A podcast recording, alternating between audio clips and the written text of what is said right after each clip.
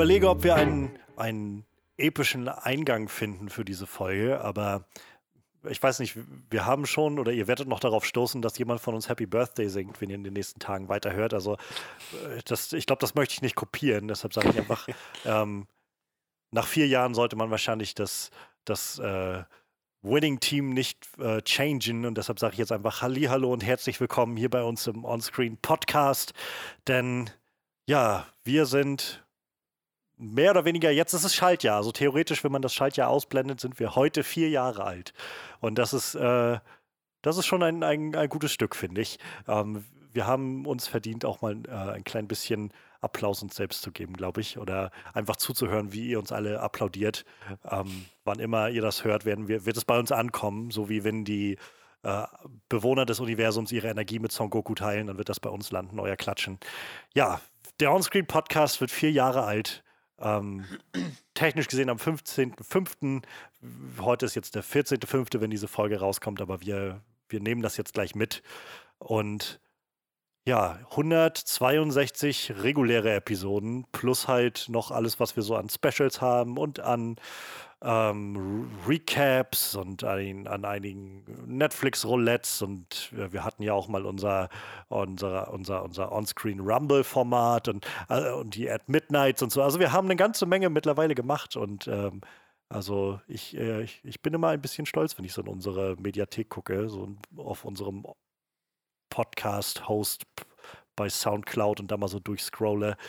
Ich glaube, so wöchentlich, das machen auch nicht viele. Das ist schon, da, da können wir schon ein bisschen stolz drauf sein. Und mit wir meine ich natürlich unser, unser altbewährtes Team seit vier Jahren. Unser Horror-Experte Manuel. Weißt du, wie du die Folge hättest anfangen können? Na? Schön, dass noch jemand zuhört. Hast du ewig nicht mehr gesagt, glaube ich. das war doch die, die lang überlegte Catchphrase damals. Hätte heute noch mal gut reingepasst. Ja, so, so lange hat sie sich scheinbar nicht gehalten. nee. Dürfte schon länger her sein. Vielleicht kann man das im Jahr 5 dann wiederbeleben. Mal ja, schauen. genau. ja, unser Horror-Experte Manuel äh, nach wie vor da. Ihr werdet morgen, also am Freitag, ab Freitag sozusagen, noch ein kleines Schmankerl kriegen, was auf Manuels Mist gewachsen ist. ähm, wo wir uns durch ein, eine Videospielverfilmung äh, durcharbeiten, quälen, möchte ich fast sagen äh, die auf Netflix gelandet ist vor kurzem. Ich glaube, das ist recht hörenswert. Haltet da vielleicht mal die Ohren offen, was das angeht. Ja, und natürlich unser mittlerweile, also Ex- Talking Head on Walking Dead, jetzt Witcher aus Kermorhen, Frederik. Hallo. Ja, ich glaube, wir müssen diesen ganzen Titel noch erweitern. Da müssen noch ein paar Zwischenstufen noch dazwischen, glaube ich. Ähm, dass wir nachher irgendwann so eine halbe Minute einfach nur deinen Titel ansagen. Ja, so, so Daenerys-Mist, ne? Khaleesi of the Great Grass. ja, genau. genau so, wenn, wenn sie bei Khaleesi einfach nur mit eingefügt hätten, so weiß ich, ehemalige Sklavin und Verheiratete und Rape-Victim und was weiß ich so alles, diese ganzen Sachen. Kann man alles schön ausbauen. Aber ja, wir sind, wir sind da, wir sind hier bei unserer, also wir nehmen es jetzt als Jubiläumsfolge und ähm, blicken auf vier Jahre zurück und blicken heute auch noch weiter zurück, denn nach wie vor sitzen wir im, im Griff von Corona und die Kinos sind zu und Filme kommen sowieso kaum neue irgendwo raus. Und äh, da lohnt es sich immer, den Blick etwas nach hinten zu werfen.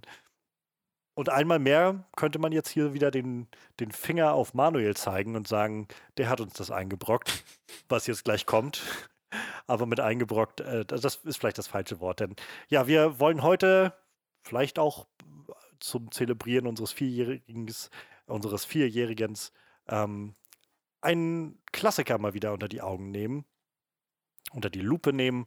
Und ähm, dieser Klassiker ist kein geringerer als der Film, der bei IMDb, den ich jetzt an sich nicht so sehr vertraue, was die Ratings angeht, aber trotzdem bei IMDb, ich glaube, seit gut zehn Jahren oder so jetzt 2008 durchweg. ist er da reingekommen, ja. Ah, ja, noch zwölf Jahren.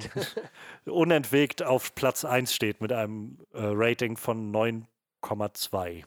Und äh, dieser Film ist, wie es auch im Titel schon gelesen habt, äh, wahrscheinlich Die Verurteilten oder eben The Shawshank Redemption. Und ja, Manuel hatte den Vorschlag, dass wir uns diesen Film schon lange, dass wir uns diesen Film mal annehmen. Und jetzt ist es dazu gekommen. Wir haben ihn endlich gesehen. Einige kannten ihn auch schon, da werden wir gleich nochmal drauf eingehen. Einige noch nicht. Und ähm, wir wollen heute auf jeden Fall eintauchen in diesen Klassiker, was, was da so dran ist. Ja, ich, ich glaube, wir können dann auch so ziemlich straight starten, was das angeht. Wir haben heute so eine schöne Classic Review und äh, ich spiele jetzt einfach mal noch das, das schicke kleine It's a Classic Jingle ein, was wir haben. Ähm, ja, it, It's a Classic.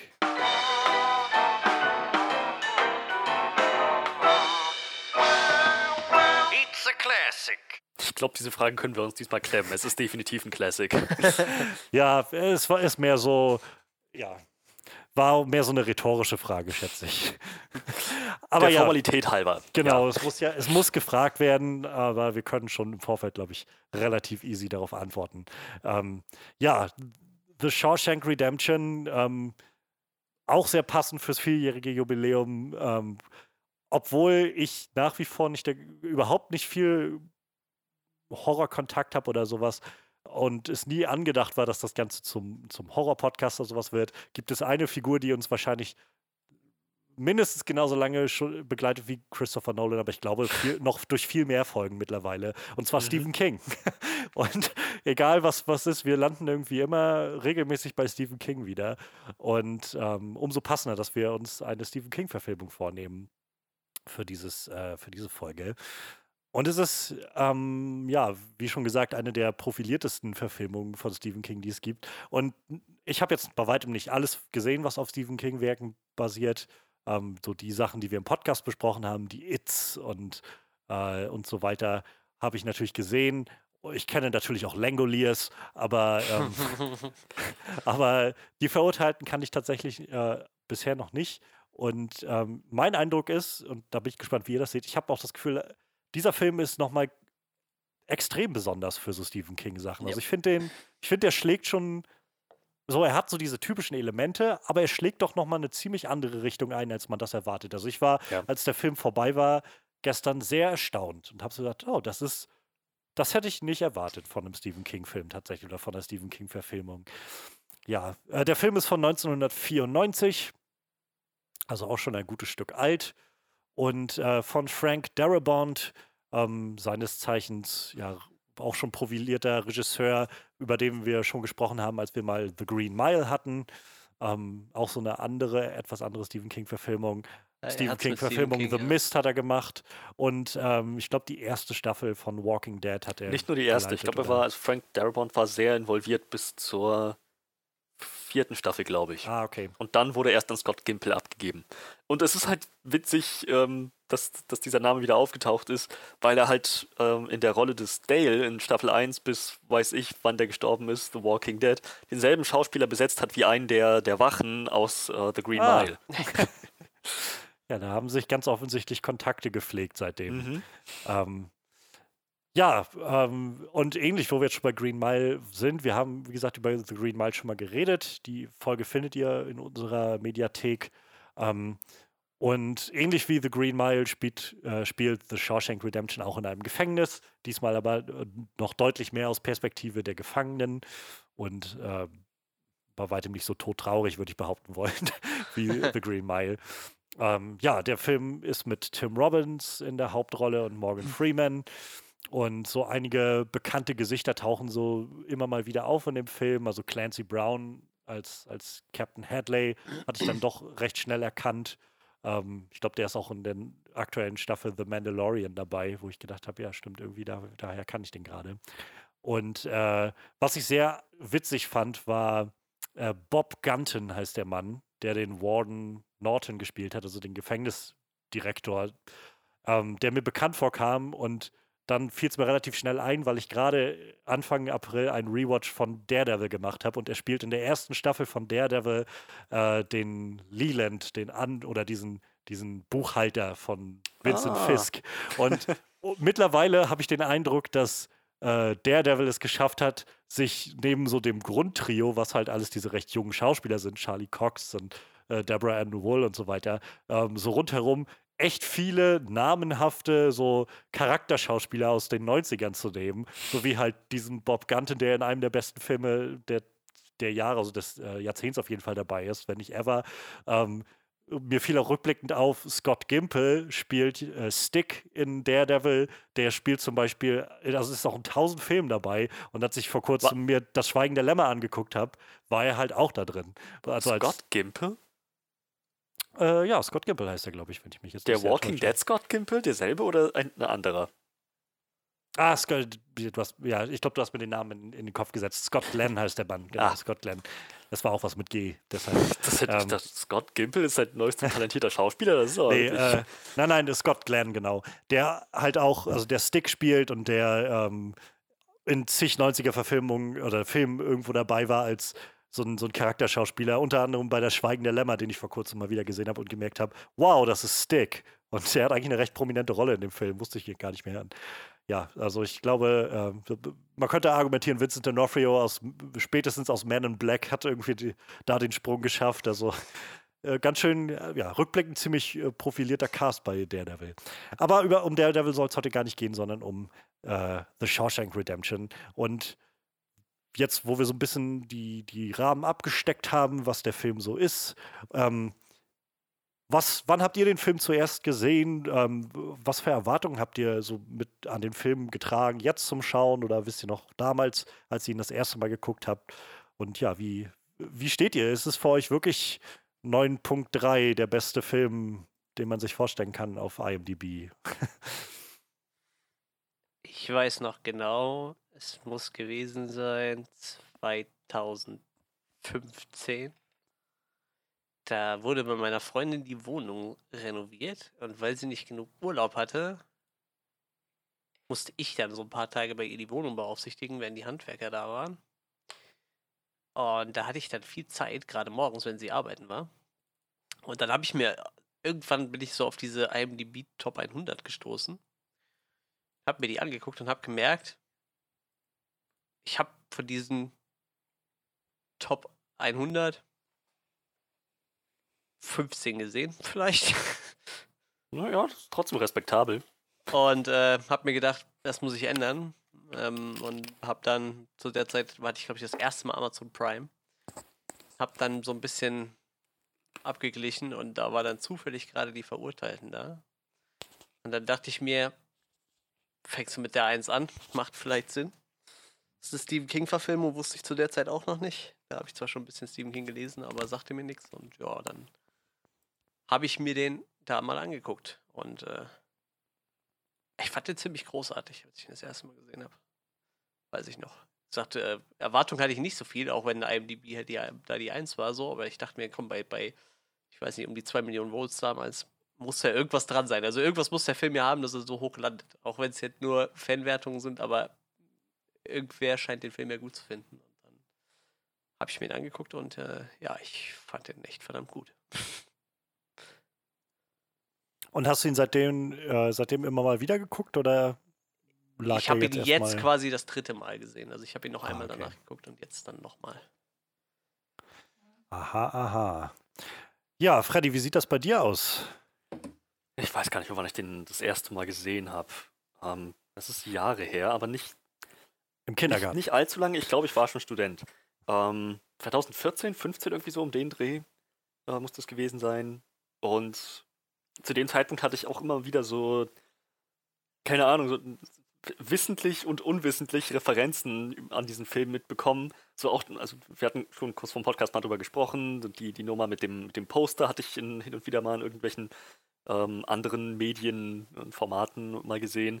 Genauso die Nummer mit dem Kriechen aus dem Abflussrohr und sich dann das mhm. Hemd aufreißen im Regen. So das, das sind so Szenen, die oft woanders aufgegriffen, parodiert werden. Und, aber bei vielen habe ich erst dann beim Gucken festgestellt, ach, darauf spielt das an. Jetzt ergibt das auch alles Sinn. Okay. Ähm, alles, was ich wusste, war, dass es ein sehr gefeierter Film war. Und ich hatte dementsprechend ähm, ja, eine Erwartung, dass, dass, ich, dass ich jetzt großes Kino in Anführungsstrichen erleben werde, obwohl ich das an meinem PC geguckt habe. Ähm, dass das ein, ein ausgezeichneter, qualitativ hochwertiger Film sein würde. Und ich wurde absolut nicht enttäuscht. Ich kann vollkommen verstehen, warum das so ein ikonischer Film ist. mein Lieblingsfilm aller Zeiten ist es nicht, weil es einfach, ich glaube, es ist nicht das richtige Genre. ähm, aber ich, ich finde den Film absolut großartig insgesamt. Da ist, da ist sehr viel Arbeit, sehr viel, sehr viel Liebe zum Detail reingesteckt worden und halt auch eine sehr krasse Atmosphäre und Thematik mit drin. Ja, auf jeden Fall. Also ich, äh, ich habe den Film jetzt gestern zum ersten Mal gesehen. Das ist so einer dieser All-Time-Classics, die irgendwie schon lange bei mir offen standen, ähm, wo ich immer, eigentlich immer versucht bin, schon nochmal aufzuholen, was ich noch nicht gesehen habe und mir irgendwie nochmal Sachen zu geben. Aber die, diese Liste, wenn man sich einmal darauf einlässt, die Liste von Filmen der letzten, weiß ich nicht, fast 100 Jahre, die sich lohnen, die ist ewig lang. Also es ist dann immer, da fällt so viel irgendwie mal durch die Ritze und ähm, insofern auch immer ganz nett, dass wir uns durch den Podcast dann immer nochmal so einigen Sachen zuwenden.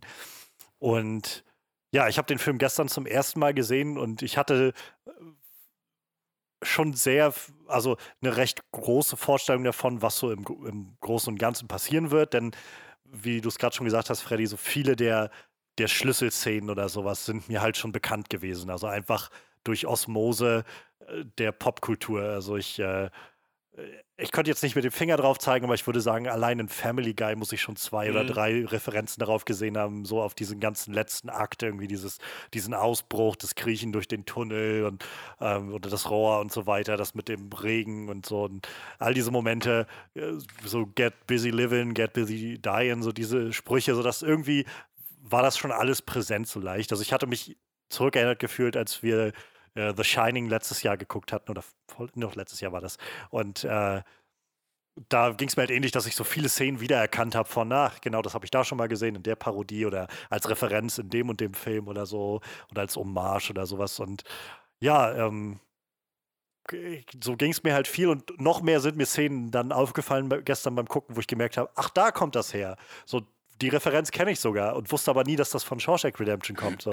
Eine der ganz präsenten Sachen, die mir dann einfiel, war ähm, zu sehen, als dann die Auflösung kam, dass, ähm, dass Andy den Schutt aus seinem, aus seinem Loch, was er da gräbt, immer durch seine Hose irgendwie entsorgt hat auf dem, auf dem Innenhof des, des äh, Gefängnisses.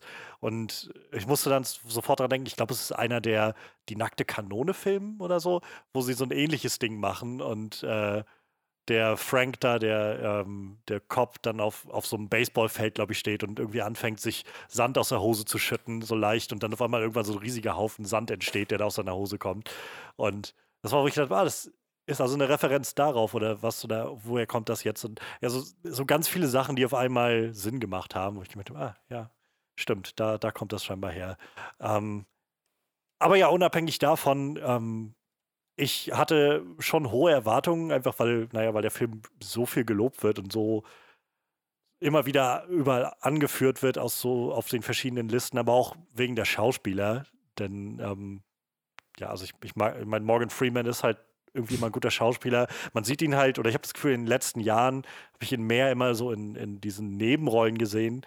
Und ähm, hier hat er ja noch mit eine der präsentesten Rollen, glaube ich, die man sich so vorstellen kann. Ähm, man könnte, glaube ich, argumentieren, dass er der Hauptcharakter ist in dem ganzen Film. Und äh, Tim Robbins ist so jemand, den ich halt, wo ich immer das Gefühl habe, der ist ein guter Schauspieler, der hat aber, glaube ich, in den letzten 20 Jahren so seltsame Entscheidungen getroffen in seiner Karriere. Und naja, deshalb war ich irgendwie ziemlich, ziemlich gespannt, wo das Ganze wohl hingeht und ob mich das auch so begeistern kann. Und ähm, ja, also ich meine, ich, ich bin, glaube ich, auch immer noch dabei, alles so ein bisschen zu verdauen und mir so ein bisschen noch noch Gedanken drüber zu machen, aber ich glaube, das ist schon mal ein sehr, sehr gutes Zeichen, dass ich halt merke, das beschäftigt mich dann doch immer noch. Also auch noch 24 Stunden nach dem Gucken merke ich, dass ich noch gerade an Szenen zurückdenke oder mir, mir Dinge auffallen oder ich Dinge zusammensetzen kann, die irgendwie gut und schlüssig funktionieren oder warum Dinge so schlüssig funktionieren und ähm, warum der Film halt auch bei seiner Länge von fast zweieinhalb Stunden ähm, doch sehr gut durchfließt und so. Also ich, es ist auf jeden Fall ein wirklich, wirklich großartiger Film. Ähm, ich bin immer noch gerade so ein bisschen am überlegen, ob ich The Green Mile nicht doch besser finde als Shawshank Redemption. Aber das liegt, glaube ich, eher daran, dass ich The Green Mile schon öfter gesehen habe als Shawshank und ich Shawshank, glaube ich, einfach auch noch ein bisschen sacken lassen muss und überhaupt noch mal sehen muss irgendwann. Aber ja, also ohne Frage ein, ein sehr, sehr großartiger Film. Und ähm, ich glaube, mit, mit dieser groben Einschätzung können wir dann mal starten oder weiter übergehen in so den vor allem positiven Bereich des Films, was denn so alles gut funktioniert hat daran für uns. Wer möchte denn gerne starten? Manuel, war das ein, ein Zeichen? Möchtest du gerne? Äh, extra mal geräuspert, damit ich ja anfangen darf. ähm, Aber Räuspern klingt äh, nicht. ja, vielleicht, vielleicht werde ich so nach äh, fast zehn Wochen den Husten ja doch irgendwann nochmal los. Wer weiß das schon, vielleicht fliegt doch einfach meine Lunge irgendwann weg und sagt, ich habe die Schnauze voll. Ich mag die Vorstellung, wie du irgendwie bei so einem, weiß nicht, so einem ganz exquisiten Dinner sitzt an so einem runden Tisch und willst irgendwie was sagen und hebst du das Glas und ähm, willst dich eigentlich räuspern und machst du so und dann gucken dich alle an. Ja, irgendwie so wird das wahrscheinlich passieren. In den Restaurants darf ja bald wieder gehen. Schauen wir mal. Ähm. Ich glaube, dann schmeißt du dich aber raus, wenn du da hustend an dem Tisch sitzt. so ganz demonstrativ. naja, aber ja, Manuel, ähm, jetzt äh, fang mal an. Du hast den Film auch vorgeschlagen. Ja, ähm, ich glaube prinzipiell die ganze Beziehung zwischen Andy und Red ist wahrscheinlich so das Prägnanteste an dem ganzen Film. Äh, funktioniert mehr oder weniger vom Tag, wo Andy im Knast auftaucht, bis zum Ende, wenn sie sich am Strand wiedersehen. Äh, absolut großartig. Äh, beide Darsteller, also Tim Robbins und Morgan Freeman, spielen das halt einfach großartig. Das ist halt echt krass, dass Morgan Freeman eigentlich wirklich nur eher sonst der ist, der so die Nebenrollen spielt. So in dem Film merkt man halt schon, dass er echt ein echt verdammt großartiger Schauspieler ist, so. Was er halt mhm. nicht immer so zeigen kann, wenn er halt nur so kleine Rollen spielt. Tim Robbins ebenfalls. Ähm, ich kenne kaum Sachen von dem. Ich habe nur irgendwo gelesen, er hat auch mal einen Oscar bekommen. So vermutlich auch verdient. Also ich, in dem Film hat er meiner Meinung nach auch gezeigt, dass er auf jeden Fall kann. Ich meine, ich glaube, der Film ist allgemein ein bisschen unterm Radar geflogen. So, ich glaube, bei den Oscars hat er zwei Nominierungen gehabt. So, ich, ich glaube, das hat sich dann auch eher so die Jahre danach entwickelt, dass der Film so, so beliebt geworden ist irgendwie. Ist halt auch, ich glaube, wenn du an Stephen King denkst und kriegst dann sowas vorgesetzt, dann ähm, ist vielleicht für die meisten nicht so ähm, so, so das, was sie sehen wollen, wenn sie Stephen King hören. Irgendwie habe ich so das Gefühl. Ja. Es ist halt so überhaupt nicht Horror. Nee, eben. Hm. Und äh, ich sag ja, mal. Nicht mal. Erzähl mal, ich will dich gar nicht unterbrechen. Ja, wahrscheinlich äh, wolltest du jetzt auch irgendwie auf Green Mile rüber, ne? Also gar nichts Mystisches, überhaupt nichts. Genau. Äh, er hat halt einfach. Es ist einfach ein Dramafilm oder einfach ein Film über zwei Freunde im Knast, so, ne? Dann immer wieder mit, was, was halt so den Knastalltag in den Wann fängt der Film an? 50er, 60er Jahre, 40er? 47 steht hier. 1947 fängt die an, die Handlung.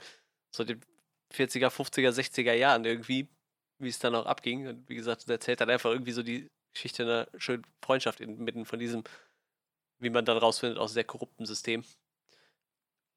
Ist halt irgendwie komplett anders, aber funktioniert halt unglaublich gut, gerade durch die zwei Hauptcharaktere so, ne? Auch äh, ich meine, ich glaube, in dem Cast ist so keiner, wo ich jetzt sagen würde, der fällt halt irgendwie negativ ins Gewicht. Ja.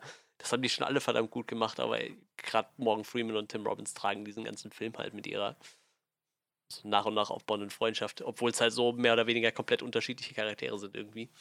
Mhm. Ja, das ist äh, schon ziemlich großartig, was sowohl Stephen King als auch äh, Frank Darabont auf die Beine gestellt haben, würde ich sagen.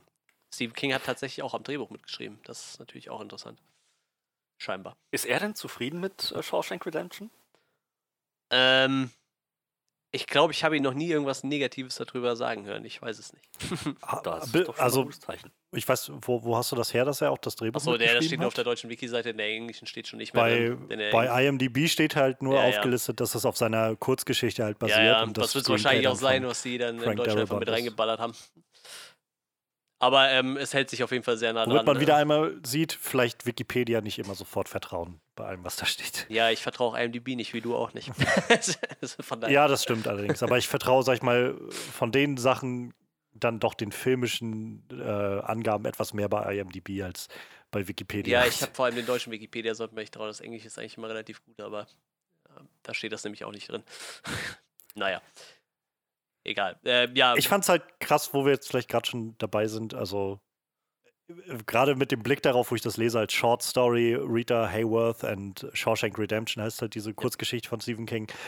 Ähm, so, wir haben halt über It gesprochen und in den vergangenen Jahren und darüber gesprochen, dass das halt so ein tausend 200 Seiten Schinken ist oder so, das Buch.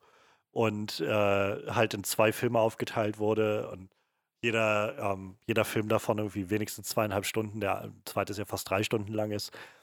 Und wenn ich jetzt so lese, Shawshank Redemption, so Kurzgeschichte, und dann im Nachhinein so für mich realisiere, wie ich weiß nicht, ob episch das richtige Wort ist, aber es trotz, trotzdem irgendwie es fehlt, dieser Film fühlt sich sehr episch an, sehr, sehr groß so. Ich meine, er ist auch schon fast zweieinhalb Stunden, ja genau so, fast zweieinhalb Stunden lang und, und äh, deckt so ganz viel ab und so. Und ich finde das krass. Also, ich habe die Kurzgeschichte jetzt nicht gelesen, aber wenn es nur eine Kurzgeschichte ist, finde ich schon krass, dass man aus so einer, so einer kleinen Geschichte, das werden ja dann wahrscheinlich nicht mehr als, weiß ich nicht, weiß ich nicht, 30, 40 Seiten oder so sein, ähm, dann so ein, so ein Ding rauszuholen, also so ein, so, so ein Film da rauszuholen, der so viele, so viele Plotbewegungen abdeckt und so viel Tiefe auch beweist. Ähm, da, also ja, Hut ab für Stephen King und Frank Darabont, das da so zusammen zu basteln. Warum reden wir eigentlich nicht mehr, also nicht wir, aber so insgesamt, wir alle, warum reden wir nicht so nicht mehr über Frank Darabont, frage ich mich gerade so, wenn ich das mir nochmal vor Augen führe, was der alles so gemacht hat. das ist ein sehr talentierter Mann. Ja. Keine Ahnung, so, wie, man, man, weiß ich nicht, kommst irgendwie um keine Film, äh, Film-Nerd-Unterhaltung herum, ohne dass jemand anfängt, über Christopher Nolan äh, herzufallen und sich darauf einen runterzuholen, wie großartig der Mann ist. Aber so jemand wie Frank Darabont ist irgendwie in Vergessenheit geraten. Ja gut, aber der hat doch seinen letzten Spielfilm 2007 gemacht oder irgendwie sowas, ne? Hab ich eben gesehen. Ne, 2013 Mob City wahrscheinlich, ne? Ne, das ist eine Fernsehserie, ja. Der Nebel 2007 war dann scheinbar sein letzter Film. Das ist halt ich glaube, wenn du nicht immer so dahinter bist, hast du halt auch diese Namen einfach nicht so präsent. Ne? Gut, Freddy wusste jetzt, dass er bei Walking Dead sehr aktiv war, aber mir hätte der Mann jetzt gerade so auch gar nichts gesagt. Ich wusste halt auch nicht, dass er Green Mile gemacht hat. Das kam mir jetzt dann erst in den Sinn, wie ich es gelesen habe. Ähm, ich glaube, das ist halt, wenn du nicht so prä präsent bist, dann hast du die Leute halt auch nicht so im Kopf irgendwie. Ne? halt. Tja, das, also ja, das, das mag schon sein, aber ich glaube, aber genau das ist halt so ein bisschen meine Frage, glaube ich, weil, weiß ich nicht, ähm, gibt ja auch noch genug andere Regisseure, die einfach schon nicht mehr leben oder so und ja. oder auch einfach schon länger nichts mehr gemacht haben, über die man trotzdem viel mehr redet. Wo ich, weiß ich nicht, also bei dem habe ich das Gefühl, der, der scheint so ein bisschen einfach aus dem Blickfeld gerutscht zu sein. Ja, so ein bisschen, ne? Leider dann irgendwie. Also gerade wenn, ich meine, nach wie vor, ich habe kein Walking Dead bisher geguckt, aber äh, nach dem, was man so hört, scheint ja gerade die Zeit, wo er da war, noch eine ziemlich andere Dynamik gehabt zu haben und danach ist es dann irgendwie noch in eine andere Richtung gegangen. Ähm, so ein bisschen, bisschen schade, dass da dann vielleicht nicht auch der nochmal so, so ein Push kam für Darabont. Ja. Mir fehlt eben noch was ergänzend zu den Kurzgeschichten ein. Also das ist ja von, von äh, die Kurzgeschichtensammlung Frühling, Sommer, Herbst und Tod und ich glaube, das ist wenn man einen seichten Einstieg in Stephen King haben will, wahrscheinlich das Beste, was man sich holen kann. Ähm, ich glaube, allein schon drei von den vier Kurzgeschichten sind verfilmt worden. Das ist äh, Stand By Me, auch äh, ziemlich hochgelobter Film. Ich glaube, der äh, Film, der Will Wheaton äh, groß und auch gleichzeitig kaputt gemacht hat. Danach ist er schwer in Depressionen verfallen, aber ich glaube, so seine größte Rolle irgendwie. Ähm, ähm der Musterschüler mit einem McKellen in, in, der Hauptrolle oder in einer von den großen Rollen, äh, auch ein ziemlich großartiger Film und dann halt die Verurteilten mit drin. Und die vierte Kurzgeschichte wird jetzt auch verfilmt. Also ich glaube, alles durchverfilmt und alles sehr großartige Kurzgeschichten. Ne? Also ich glaube, das ist so die, die Sammlung, die man sich holen sollte, wenn man echt mit King anfangen will und vielleicht nicht direkt äh, sich sowas wie S zumuten möchte oder so sollte ja. man, dann ist das so wahrscheinlich so der, der Place to be, wo man mit einsteigen sollte. Also wirklich eine großartige Kurz Kurzgeschichtensammlung. Wie gesagt, Stand by Me absolut lesenswert und, und die Verurteilten dann ja nur auch. Kann man auf jeden Fall äh, empfehlen. Ja, der Mann weiß was von Geschichten erzählen.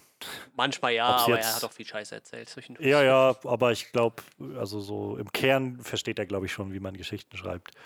Bloß ist er vielleicht manchmal einfach zu, zu coked up, irgendwie voll von allem möglichen Zeug oder so. Ist halt echt spannend, ähm, dass er gerade mit seinen Ausflügen weg vom Horror irgendwie so. Ja. Irgendwie so, so diese, diese, ich sag mal, mehr oder weniger Hits Aber ich meine, ne? vielleicht ist es genau das, was, was dieses Story, ähm, Story-Gen irgendwie nochmal belegt von ihm. Also, wenn, ich glaube, bei Horror hast du halt immer das Problem, dass einfach das Genre selbst nicht unbedingt für jeden was ist.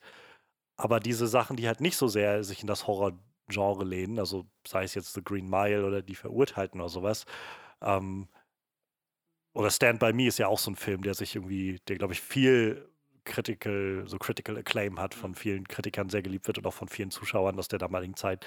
Und ich, ich glaube, dass wenn, wenn dann, wenn man so diese Horrorebene wegnimmt und es ein bisschen breiter zugänglich macht für so ein, für viele Leute, die eben nicht so viel mit Horror anfangen können, bleibt wahrscheinlich im Kern noch immer dieses gute Storytelling stehen, was ja. ja wie gesagt, vielleicht bringt er das, zeigt er das nicht jedes Mal mit jedem Buch, was er macht oder jeder Geschichte, aber ich glaube, er weiß, wie man es macht im Kern. Er hat ja auch ein sehr Oder hat es gelernt mittlerweile. nettes Buch äh, übers, übers Schreiben. Ne? Also so, ich sag mal, seine Biografie ist ja so halb biografisch und der Rest ist halt einfach nur, wie man gut schreibt, sage ich mal.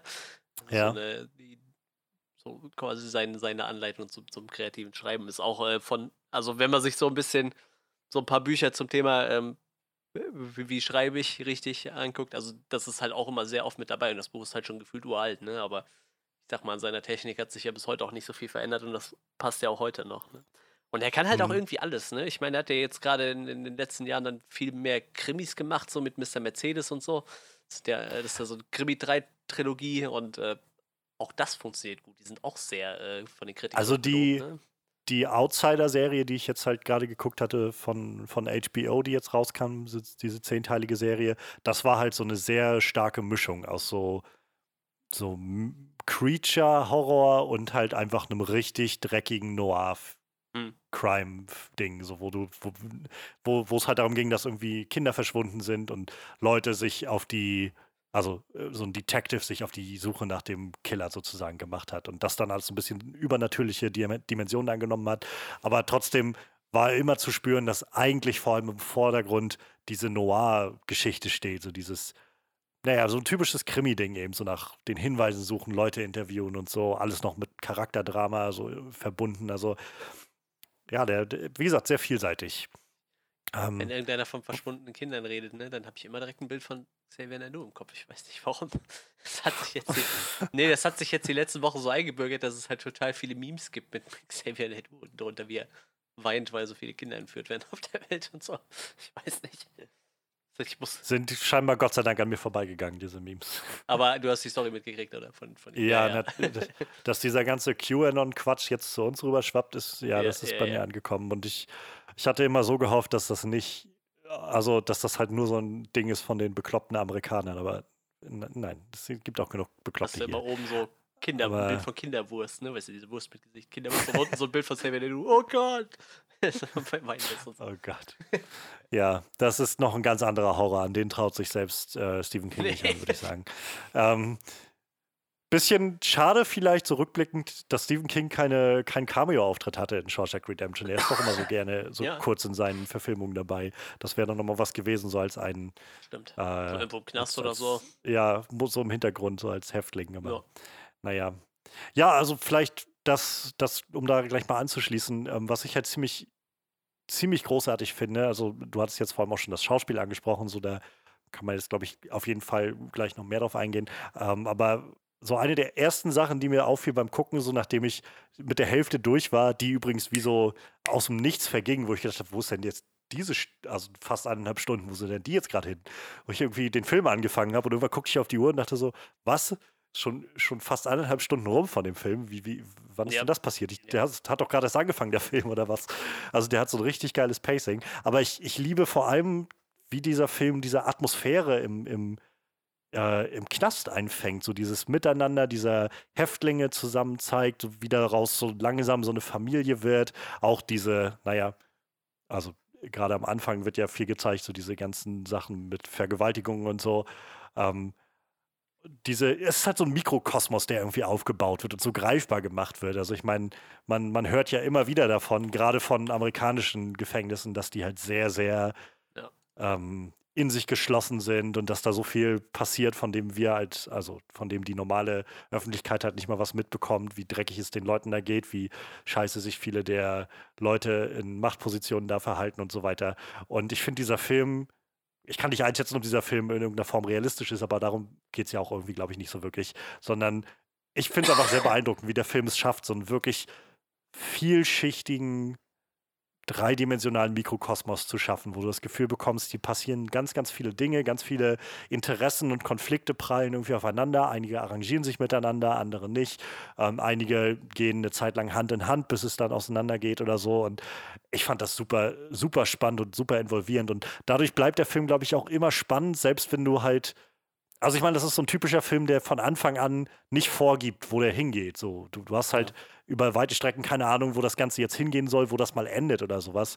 Ähm, ich meine, ich hatte jetzt insofern, sag ich mal, den, den Nachteil, weil ich nur schon mittlerweile einfach wusste, wie Shawshank Redemption ausgeht. So die, gerade diese Schlussszenen kennt man, aber ohne, also selbst mit dem im Kopf ähm, hat man nicht das Gefühl, dass der Film so wirklich zielgetrieben ist oder so, dass der Film hinläuft auf so eine Richtung von ähm, ja, ich muss jetzt quasi von A nach B. Mein, der Film startet mit der Mission von, äh, von, von Andy, keine Ahnung, aus dem Knast auszubrechen oder, oder sowas oder was weiß mhm. ich. Oder seine Frau wiederzusehen oder irgend sowas. Du hast sowas nicht, so ein Ziel, sondern der Film gibt sich diesem Leben einfach hin, diesem Leben im Knast und baut das so langsam auf und dann kommt zum Schluss halt so dieser große, ja, dieser große Hammer, der dann nochmal im, äh, im, wahrsten Sinne des Wortes irgendwie, also der kleine Hammer im wahrsten Sinne des ja. Wortes, der dann, der dann äh, nochmal reinhaut und dir dann zeigt, okay, während wir quasi gesehen haben, wie das Ganze hier passiert ist, ist noch was ganz anderes passiert in diesem Film. Und äh, hat nochmal so eine ganz neue Bedeutung. Aber keine Ahnung, das fügt sich alles sehr, sehr gut. Und wie gesagt, ich finde es einfach sehr, sehr, sehr, sehr mitreißend. Und diese Atmosphäre ist einfach so wunderschön eingefangen. Ja, das auf jeden Fall ist halt interessant, wenn du so einen Film hast, wo du einfach eigentlich keine Ahnung hast, wo draus hinausläuft, weil du einfach ja. prinzipiell nicht weißt, dass der Typ ausbrechen möchte. Weil A wirkt der ganze Kerl halt nicht so, als hätte der das im Sinn. Mhm. Und ich glaube so, dass, also gut, ich habe den Film ja jetzt mehrmals gesehen, so, ich glaube, bei dem Poster hätte man irgendwann stutzig werden können, so, aber prinzipiell, man rechnet halt nicht damit. Ne? Ich glaube, das ist halt das. Also ich meine, ich wusste es jetzt einfach schon. Wie gesagt, der Film ist einfach schon so im, im Geist der Popkultur, dass es relativ easy ist, davon zu hören und zu wissen, wie das Ganze ausgeht. So wie ich bei The Shining schon wusste, dass Jack Nicholson am Ende irgendwie im, im Schnee erfrieren wird oder so. Mhm. Ähm, aber selbst, also selbst dann funktioniert es sehr gut und ich glaube aber auch, wenn du es nicht weißt, also wenn ich, mir vers ich versuche, mich in das Publikum von 1994 zurückzuversetzen, das den Film das erste Mal sieht, dann kann ich mir schon vorstellen, dass das so ein Element ist mit diesem, ähm, mit, mit dem Poster, so wie die Leute da im Knast. So, das ist sowas ganz Alltägliches, dass du das, glaube ich, kaum hinterfragen wirst.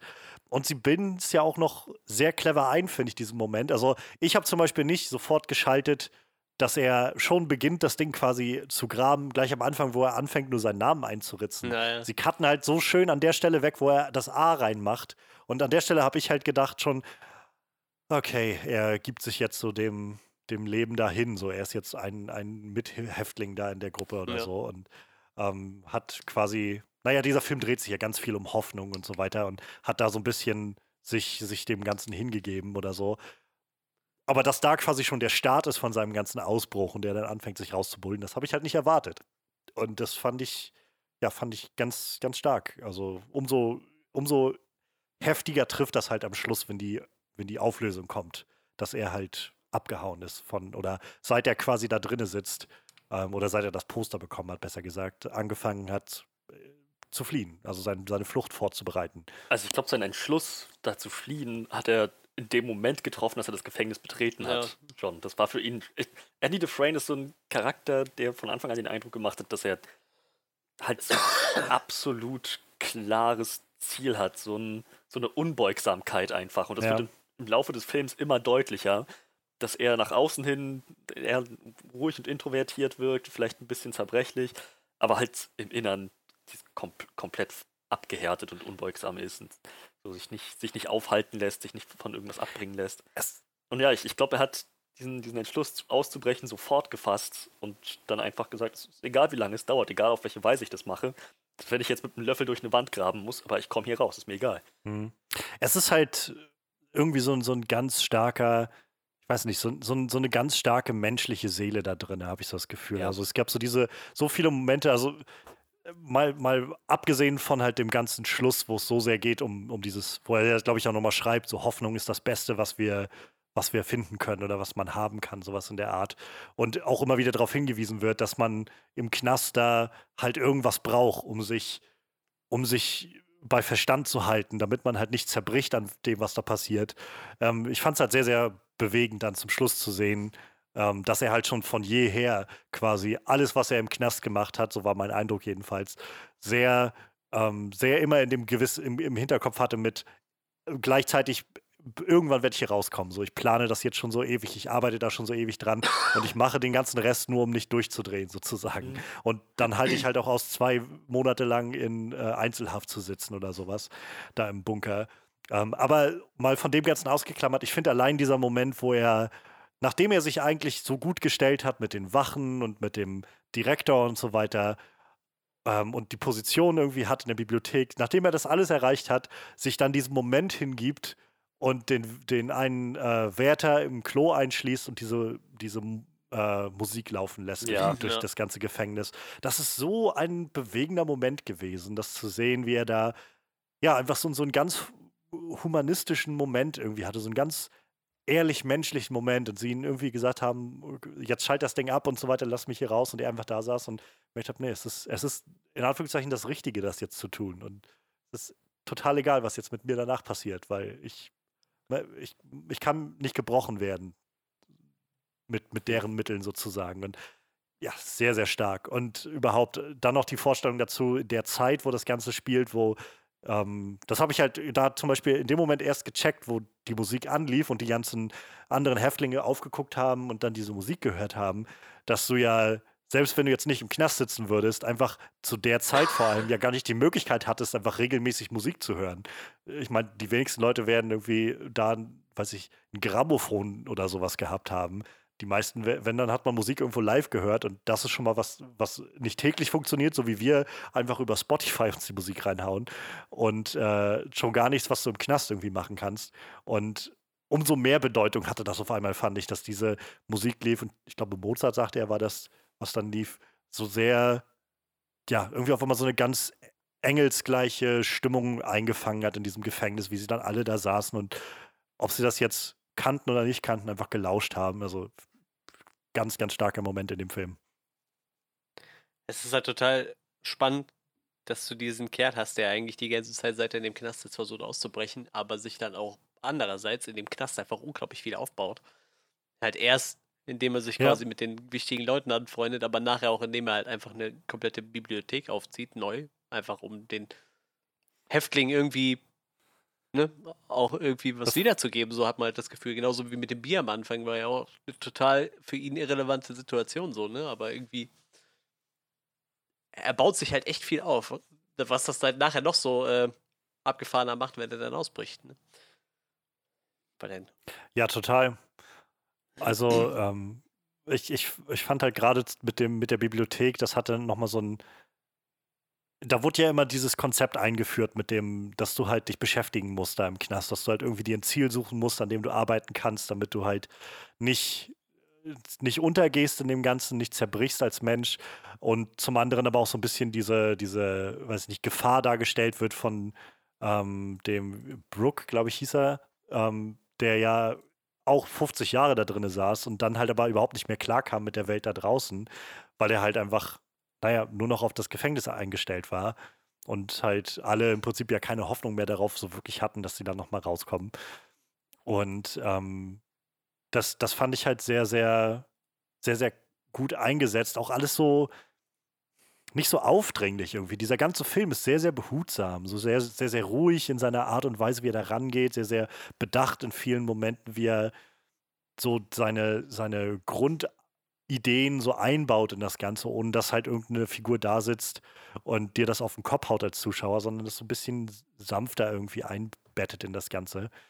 Und diese ganze Bibliotheksnummer hat so die witzigen Momente in dem Film dann auch. Also ich fand, ich musste echt sehr lachen, als es dann äh, als dann nachher die Rückmeldung kam von, von dem Kongress oder was es war, so von wegen, hören Sie endlich auf, uns zu schreiben. Hier, nehmen Sie den ganzen Kack. Wir, hier sind Bücher, hier ist Geld, bauen Sie Ihre Bibliothek, aber wehe, Sie schreiben uns noch einmal irgendeinen Brief, so, wo er dann auch, wo sie ihm das erste Mal geantwortet haben mit diesem Scheck und er meinte, okay, dann werde ich ab jetzt einfach zwei Briefe die Woche schicken. So, das ich herrlich. Also genau diese richtigen kleinen weiß ich nicht, heitere Momente und, und wieder so dieses, dieses, dieser Mikrokosmos, der so schön abgebildet wird, so die, die Höhen und Tiefen dieses Gefängnislebens. Ja. Und selbst diese kleinen Erfolge werden auf einmal so, so riesig in diesem Kontext. Also fühlt man richtig mit.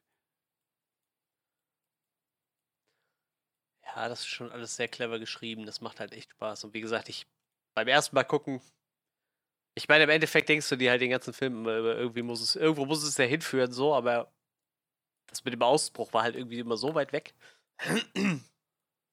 Den ganzen Film über. Ich weiß nicht. Es war ist halt großartig erzählt irgendwie, ne? Und inszeniert. Und ich war halt, ich war halt gespannt, weil ich, ähm, also ich wie gesagt, ich wusste nur, dass dieser Ausbruch kommen wird letztendlich.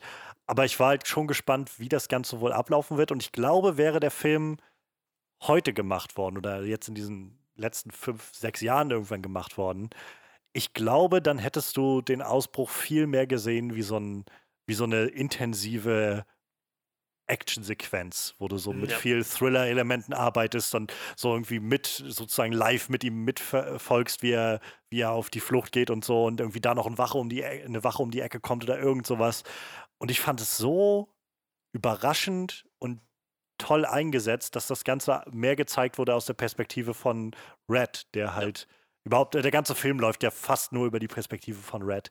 Und ich fand es halt sehr, sehr effektvoll, das zu sehen, wie er einfach abends da in seine Zelle geht und noch darüber nachdenkt, dass, äh, dass Andy sich jetzt vielleicht aufhängen wird, weil er schon so, so wahnhaft ja auch wirkte. Auch da wieder, wie großartig Tim Robbins das spielt, wie er dann, nachdem er da aus dem äh, aus der Zelle kommt und sein, äh, alle seine Hoffnung, dass er da nochmal rauskommt, irgendwie erstmal offen, auf, also für den Zuschauer offensichtlich zertrümmert wurden, er dann so wahnhaft davon redet, dass er jetzt abhauen oder dass er dann nach Mexiko gehen will und was er da alles so vorhat. Ähm, und dann halt einfach die Auflösung zu machen am nächsten Morgen, er ist einfach weg. Und wir dann so diesen, diesen befreienden Moment dieser Flucht sehen, aber gar nicht unter diesem Kontext von, oh Gott, wird er das schaffen, wird er das überhaupt hinkriegen oder so, sondern, weiß ich nicht, so dieses, dieser symbolische Moment, der ja auch angesprochen wird, nochmal, wie er durch die Scheiße da kriecht und ja. sich halt bis zum Ende zieht und dann da im, im Gewitter im Regen steht und alles von sich abwirft. Und also ja, ganz, ganz clevere Inszenierung, die, wie gesagt, ich glaube, heute würde die nicht mehr so stattfinden. Das stimmt wahrscheinlich nicht. Definitiv. Zumal Andy Dufresne, ach, keine Ahnung, es, es, es war einfach so eine, so eine Unabwendbarkeit in diesem ganzen, dieser ganzen Ausbruchsequenz. Es war, keine Ahnung, es, es war so absolut klar, dass er nicht darin scheitern wird. Ja. Das ist, es ist jetzt, das ist das, worauf er zugearbeitet hat er wird jetzt nichts, er wird da nichts anbrennen lassen. Und letzten Endes, das, das macht er auch so. Man, man, sollte meinen, dass so ein Charakter wie Andy Dufresne mit aufgerissenem Hemd im Regen sitzend und schreiend irgendwie ein bisschen zu corny ist oder einfach nur lächerlich, aber dadurch, dass halt dieser Moment so gut vorbereitet wurde, so zu darauf ehrlich. zugearbeitet wurde, ist es einfach nur, hat das richtig viel Pathos mit Andy im Regen. Ja. ja. Wie gesagt, ich glaube, da, da hilft einfach, dass das Ganze aus dieser Perspektive von Red auch noch kommt, dass du so nochmal diesen zusätzlichen Filter irgendwie hast, dass Red das eigentlich beschreibt, was da passiert ist und, und so ein bisschen rekapituliert für, für den Zuschauer oder sich selbst gegenüber, wie er dann abgehauen ist und, und all das, was er da gemacht hat, wie lange er da dran schon gesessen hat. Also dieser, er sagt es ja, glaube ich, selbst nochmal, als ich ihm diesen Hammer gegeben habe, dachte ich, äh, damit brauchst du 600 Jahre, um hier rauszukommen tatsächlich waren es 19, um, um sich damit rauszugraben. Und das, ja, es funktioniert einfach. Also es ist halt, ja, der, der Film hat definitiv so seine Momente, die, die in einer anderen Hand, glaube ich, wieder, wo wir bei Frank Darabont wären, glaube ich, zu cheesy sein könnten. Aber hier funktioniert es einfach sehr, sehr ehrlich.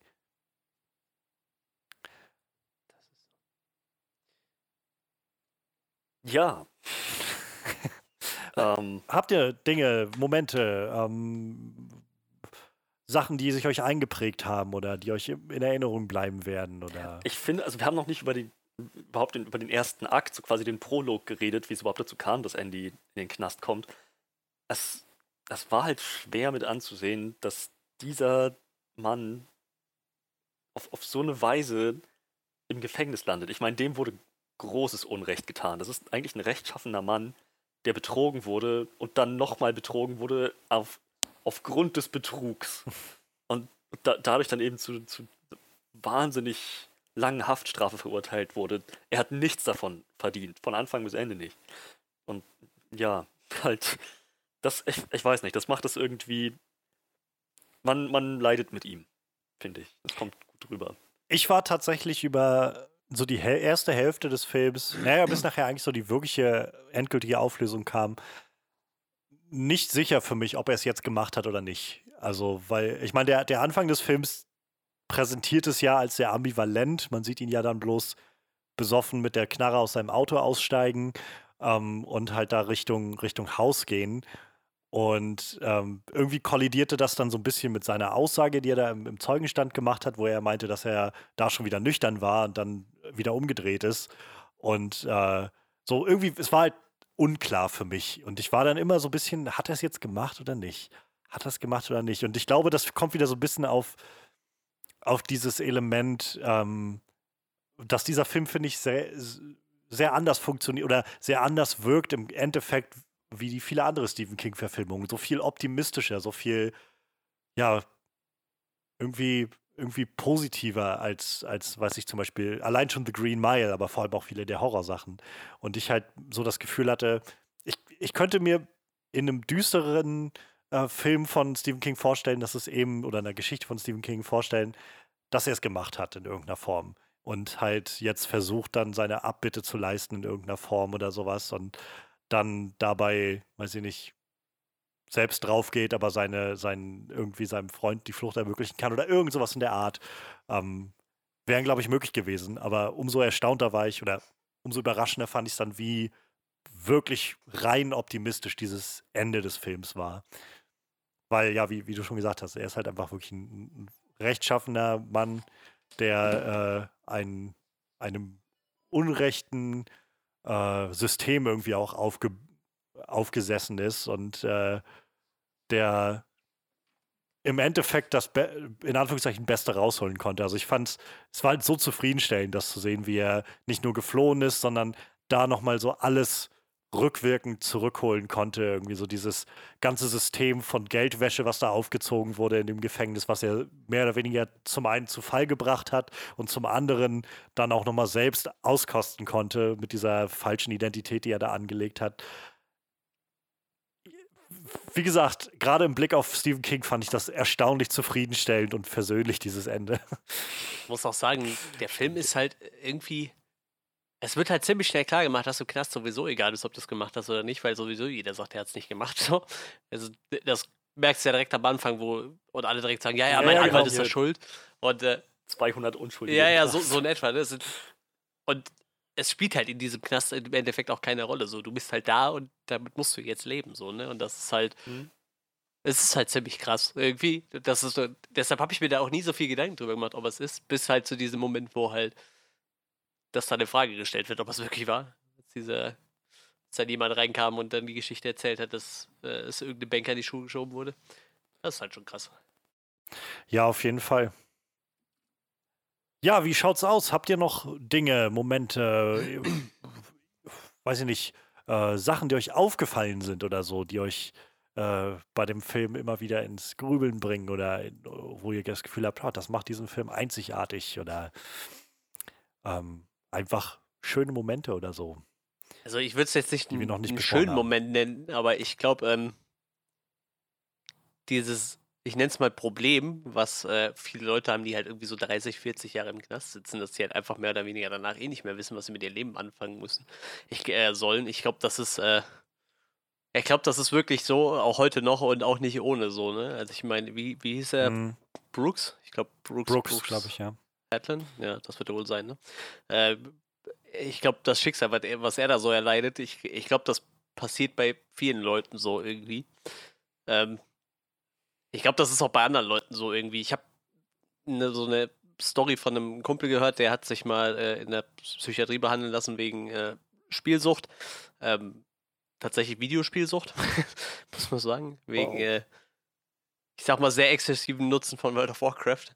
Und ähm, das war aber halt eine normale Klinik für, für alle möglichen Suchtkranken und da war halt äh, ein, ein Heroinabhängiger, der halt einfach jahrelang Heroin genommen hat und dann einfach auch der, also es war so, so eine ich sag mal, so eine Einrichtung, wo du dann halt auch irgendwie ein halbes Jahr warst oder so, ne? Und nach diesem halben Jahr wurde er halt entlassen und hat sich am Wochenende am Bahnhof halt wieder Heroin gekauft, weil er einfach nicht wusste, was er sonst machen sollte, so, ne? Das ist halt irgendwie so drinne bei den Leuten dann irgendwie. Und hier, bei so Leuten ist es wahrscheinlich noch viel schlimmer, wenn du irgendwie 30, 40 Jahre im Knast gesessen hast. Aber weißt du ja überhaupt nicht mehr, was draußen noch so abgeht. Ich, was ist in den letzten 30 Jahren passiert, so, ne? Wenn man da mal drüber nachdenkt, irgendwie. Äh. Ja, das fand ich, war auch so ein ganz bewegender, also so ein ganz bewegender Aspekt, ja. den sie damit reingebracht haben. Also nicht nur, wie sie es aufgezogen haben, aber auch nur darauf einzugehen, nicht nur dieser Mann hat, oder wenn du da 50 Jahre im Knast sitzt, hast du irgendwie verlernt, wie du mit der Gesellschaft umgehst ja. und, und überhaupt dein, dein ganzes soziales Umfeld bricht halt weg, sondern auch, naja, wie er sagt, irgendwie als er in den Knast gegangen ist, da gab es vielleicht zwei, drei Autos, die draußen auf der Straße gefahren sind. Und jetzt ist diese Welt einfach völlig anders ja. nach 50 Jahren. Und ich habe das Gefühl, das ist ja jetzt nur noch schlimmer geworden. Also es wird ja nur noch alles schnelllebiger und immer noch krasser. So, wenn, wenn ich mir vorstelle, jemand würde, naja, jetzt rechnen wir 50 Jahre zurück, wäre 1970 in den Knast gegangen und kommt jetzt wieder raus. Ja. So, das, da, ich fand das krass, dass, also sehr clever, dass dieser Film da auf einmal den Fokus drauf gelegt hat und ja auch halt auch sehr tragisch, wie das dann da endet. Also. Bist mit dem Atari 2600 äh, in den Knast gegangen und kommst bei der PlayStation 5 wieder raus, wenn du Pech hast. wie soll das gehen? Da kommst du da nicht drauf klar. Nee, aber wie gesagt, das ist halt, glaube ich, echt ein existierendes Problem, ne? Und ähm, passte dann dementsprechend auch gut in den, in den Film. Und ich sag mal, mehr oder weniger Red hat es ja quasi genauso erwischt irgendwie, ne? Der naja. ja quasi auch schon aufgegeben hat und gedacht hat, ich komme hier sowieso nicht mehr raus. Und dann so, ja, okay, sie sind dann lassen. Und und sie landen ja scheinbar immer in demselben, ich nenne es mal Auffang, äh, was ist das, Hotel, Haus? Da, ja, so eine Pension, Pension da, da landen die ja scheinbar alle erstmal und werden dann auch scheinbar alle in diesem Einkaufscenter dann irgendwie. Ich gehe mal schwer davon aus, dass das irgendwie dann mit dem, mit dem Gefängnis so äh, abgestimmt ist oder so, dass die Leute da irgendwie eine Chance kriegen. Und ihm geht es ja mehr oder weniger genauso, ne? Bis er sich dann dran entsinnt, mhm. dass er ja irgendwie mit Andy noch einen Deal hatte und äh, diese Ma eine Mauer sucht. Diese eine, eine einzige Mauer, die es da gibt. ja, ich fand das auch sehr, sehr, also sehr clever, dass sie da Brooks so viel Zeit eingeräumt ja. haben. Also von dem Anfang dieser, dieser Szene eigentlich, wo er äh, den, den, den, ich habe den Namen vergessen von dem, ähm, den er quasi gefangen nimmt und den Haywood, glaube ich, war das, hatte er dann ähm, da als Geisel genommen und ihm das Messer an die Kehle gedrückt und äh, ja, einfach nur, um irgendwie im Knast bleiben zu können. Und äh, naja, dann darauf spielt der Film, also danach richtet der Film ja bestimmt für zehn Minuten oder so den Fokus bloß auf ja. ihn, wie er halt rauskommt und dann anfängt irgendwie wieder ein Leben aufzubauen oder eben nicht und dann hörst du mal diesen Brief, den er dann äh, geschrieben hat als Voice-Over, bis er dann naja, letztendlich sich erhängt. Und das aber auch auf so eine. Es wirkte halt nicht, also es wirkte schon sehr einsam und verzweifelt, ohne Frage. Aber es wirkte halt nicht so wie jemand, der, der einfach gerade seinen ja, Verstand ja. verloren hat oder so, nicht bei Sinnen ist oder so, sondern der einfach so, naja, für sich auf einmal so dieses, wie so ein Resümee zieht und sagt so, ich, ich habe hier keinen Platz mehr. So, und das ist tragisch ohne, ohne Ende. Aber so wie er dann halt auf diesen darum noch auf den Tisch steigt und das dann einritzt in, in das Geländer, so Brooks was hier, das, das zieht, das, das hat halt echt viel Effekt und, und nochmal ja. viel mehr Gewicht auf einmal. Ja, auf jeden Fall. Wie gesagt, Red geht es ja nachher einfach ähnlich. Ne? Das ist auch mehr oder weniger vollkommen überfordert. Genau, aber er ja. schafft es halt dann genau. doch noch irgendwie seinen Platz zu finden. Genau. Nicht zuletzt mit Andys Hilfe, ne? Ja, ich hatte auch das Gefühl, ähm, dass das vielleicht umso mehr Andys Plan war. So dieser, also Andy ist ja auch so ein bisschen, ist ja sowieso irgendwie dieser, dieser Vertreter der Hoffnung in diesem Film. Aber zum einen war dieser Moment, dass er Red äh, die Mundharmonika geschenkt hatte, nachdem sie über Musik geredet hatten und so. Er meinte, naja, diese Musik, das, also das ist doch, was dich daran erinnert, dass da noch mehr draußen ist an dieser Welt, als halt diese, diese Wände aus Stein. So, es gibt so viel da draußen. Und ihm dann diese Mundharmonika zu schenken, fand ich irgendwie ganz nett. Und äh, im Weiteren dann halt auch, dass er ihm diese, diese Frage oder diesen, ihm um den Gefallen gebeten hat, zu sagen, wenn, wenn du hier raus bist, dann geh mal dahin und dahin und so. Wieder mit diesem Gedanken, glaube ich, von, naja, der sich ja durch den Film so zieht, mit diesem, du musst dir eine Aufgabe suchen, damit du irgendwie deinen äh, in diesen Mauern irgendwie nicht zerbrichst, die da die, die dich da umgeben. Und ich glaube so ein bisschen, dass das damit reinspielte. Auch, also noch zusätzlich dieser Gedanke von, ich weiß ganz genau, oder ich kann sehr gut einschätzen, wie schwer das sein wird, wenn er hier rauskommt. Ähm, ich gebe ihm so oder so eine Aufgabe, damit er halt was, was hat, woran er sich halten kann, was ihm irgendwie Richtung gibt, was ihm Grund gibt zu sagen, es, ich kann hier bleiben oder es, es, gibt für mich einen Grund weiterzuleben oder so. Das, äh, weiß ich nicht, das schwang da für mich mit. Das fand ich ziemlich clever. Ja, auf jeden Fall. Ich, äh, eine Sache, die ich, oder wir haben noch gar nicht so wirklich über die, die Gefängnisleitung, die Wärter, so dieses ganze, ähm, diesen ganzen Aspekt des Gefängnisses ge gesprochen. Ich fand das sehr, sehr stark irgendwie eingebaut, wie der Film es geschafft hat, mich tatsächlich über den Verlauf des, des Films immer mehr so zu dem Gedanken zu bringen oder so ein bisschen unvorsichtig zu werden, dass ich mich so auf den Gedanken eingelassen habe, naja, jetzt ist ja alles gut so ungefähr bis halt zu dem Punkt, wo auf einmal dieser Status quo im, im Gefängnis herausgefordert wurde durch, äh, durch Andy und halt durch die An äh, Ankunft von Tommy, glaube ich, war das, ne, der, der, der ähm, als Zeuge aussagen wollte. Und ähm, das führte halt, äh, wie dann auf einmal das gekippt ist und du auf einmal wieder diese, diese hässliche Fratze gesehen hast, die diese Wärter bilden, die dieser Gefängnisdirektor bildet. Das fand ich also es hat mich sehr überrascht tatsächlich, weil ich nicht, damit nicht mehr damit gerechnet hatte. Da hat der Film mich sehr gut von weggebracht gedanklich, weil wir sehen die am Anfang irgendwie als sehr brutal und als ähm, also gerade den den äh, den Captain Hadley ist ja irgendwie jemand, der relativ früh dann irgendwo schon der ersten Hälfte jemanden quasi, naja, querschnittsgelähmt prügelt ähm, und oder auch damit ja droht Andy da vom vom Dach zu schmeißen. Ähm, aber auch der, der Gefängnisdirektor, den man, der wirkt jetzt nicht wirklich sympathisch so, aber er wirkt halt vor allem erstmal noch, sag ich mal, wie so ein, wie so ein verkappter äh, Radikalchrist irgendwie in der Richtung. Aber äh, noch nicht so, so skrupellos, für mich jedenfalls. Und je weiter das dann fortschritt und je weiter irgendwie Andy so aufstieg im, oder von Wert wurde im, für diese ganzen Leute, sei es jetzt, dass er die Steuererklärung für die ganzen Wachen gemacht hat oder dass er eben ähm, für, den, für den Norton angefangen hat, Geld zu waschen und was weiß ich alles. So, das führte halt dazu, dass ich irgendwann so, so mich auf diese falsche Sicherheit eingelassen habe, dass halt naja, jetzt ist doch irgendwie alles gut so, ne? Also ich meine, die können da jetzt auch nicht viel dagegen haben, dagegen haben. Bis halt Andy signalisiert hat, oh, ich könnte hier tatsächlich rauskommen und sie dann einfach angefangen haben, Zeugen zu töten und ähm, naja, ihn irgendwie wegzuschließen für zwei Monate, einfach noch mehr versucht haben zu brechen. Das fand ich sehr effektvoll. Also damit habe ich nicht, nicht mehr gerechnet irgendwie. Da hat der Film mich richtig gut auf die falsche Fährte geführt. Ja, das schafft er ziemlich oft. Wie gesagt, ich glaube, das erste Mal, ich, ich weiß nicht, wann ich auf den, irgendwann bin ich mal auf den Trichter gekommen, dass er vielleicht noch versucht auszubrechen, aber das hat halt echt lange gedauert, so, ne? Das hat, ich weiß nicht, ich fand, ich fand das alles ziemlich gut.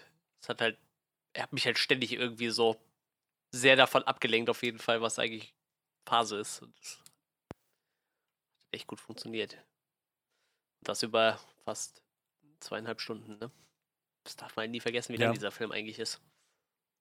Ja, also da, kann, ich kann es nur noch mal betonen, ich finde dieses Pacing einfach ja. also wahnsinnig gut. So, der schafft es so gut, seine Spannung zu halten. Es ist alles sehr ruhig erzählt, aber immer involvierend. Also du hast nie, also ich hatte nie das Gefühl, dass ich so langsam aussteige oder so, das Gefühl habe von, ja komm, raffen wir das jetzt mal ein bisschen hier oder so, sondern es blieb halt immer auf, auf seiner ganz eigene Art und Weise spannend und involvierend und weit, weiter mitziehend. Fand, also gerade über zweieinhalb Stunden oder also über zwei Stunden, sag ich mal, für einen Film über zwei Stunden gehen, wird es, glaube ich, schon schwer, das immer weiter aufrechtzuerhalten. Und so fand ich, fand ich großartig, wie der Film das geschafft hat. Auf jeden Fall. Ja. Habt ihr noch was? Also ich glaube, ich hätte nichts weiter hinzuzufügen. Ich denke auch, ich bin soweit durch. Judy, dann können wir sonst noch mal gucken, was vielleicht nicht ganz so gut funktioniert hat für uns, was wir uns vielleicht anders gewünscht hätten oder so. Ähm, rate mal, egal was jetzt kommt, das wird wahrscheinlich eher so auf hohem Niveau passieren. Aber wie sieht es da bei euch aus? Habt ihr was? Also, äh, ich lasse ich lass mit anderen anfangen. Ja, ist halt. Also, ich kann schwierig. für mich sagen, sonst. Ähm, es, es gab Momente, wo ich das Gefühl hatte, das ist halt wirklich auf sehr, sehr hohem Niveau, aber wo ich das Gefühl hatte, mir, ich hätte mir manchmal gewünscht, dass der Film ein paar Sachen vielleicht mehr stehen lässt, als sie zu erklären. Es gab so diese Momente, wo, ähm, weiß ich nicht, also wo ich, wo ich glaube ich, die Ambiguität mehr genossen hätte zu sehen, dass, äh, dass, der Zus dass dem Zuschauer überlassen wird, darauf zu schließen oder aus dem Schauspiel einfach zu entnehmen, wie kaputt sich gerade ähm, Andy fühlt, also nachdem er gerade aus dem, aus dem Loch da kam, kurz vor Schluss und dann halt mit Red das letzte Mal geredet hat. Das war halt sowas, wo ich gedacht habe, ich habe völlig verstanden, was hier gerade passiert ist. Also was, was, was jetzt Red durch den Kopf gehen muss und so, das, das ist mir völlig klar, also was, was mir diese Szene signalisieren soll. Ähm, und dann gibt es aber danach nochmal so ein, so ein, weiß ich nicht, eineinhalb Minuten oder sowas, wo Red dann mit den anderen Häftlingen lang geht und quasi nochmal ausbuchstabiert, so von wegen, ja, aber denk doch dran, er hat eigentlich, er hat jetzt nichts mehr und so. Und er, es gibt, ähm, jeder Mensch spricht irgendwann und so weiter. Es, waren so, es gab so ein paar Momente, wo ich das Gefühl hatte, ich hätte nicht noch gebraucht, dass er mir jetzt extra das nochmal erklärt. So, das ist schon bei mir angekommen, allein durch das Schauspiel, was hier gerade stattgefunden hat. Und äh, ich hätte, glaube ich, sonst lieber gesehen, dass man so ein paar Sachen unausgesprochen lässt und nicht so. Das wirkt halt manchmal einfach so ein bisschen sehr so, dass auch jeder der, auch in der letzten Bank hinten das noch versteht, was jetzt hier gerade passiert ist. Wo ich gedacht habe, du kannst Film, du kannst mehr Selbstvertrauen haben in die Szenen, in die, das Schauspiel, was du da gerade geliefert hast. Das ist alles bei mir angekommen, ohne dass Red nochmal alles vorkauen muss, was da gerade passiert ist.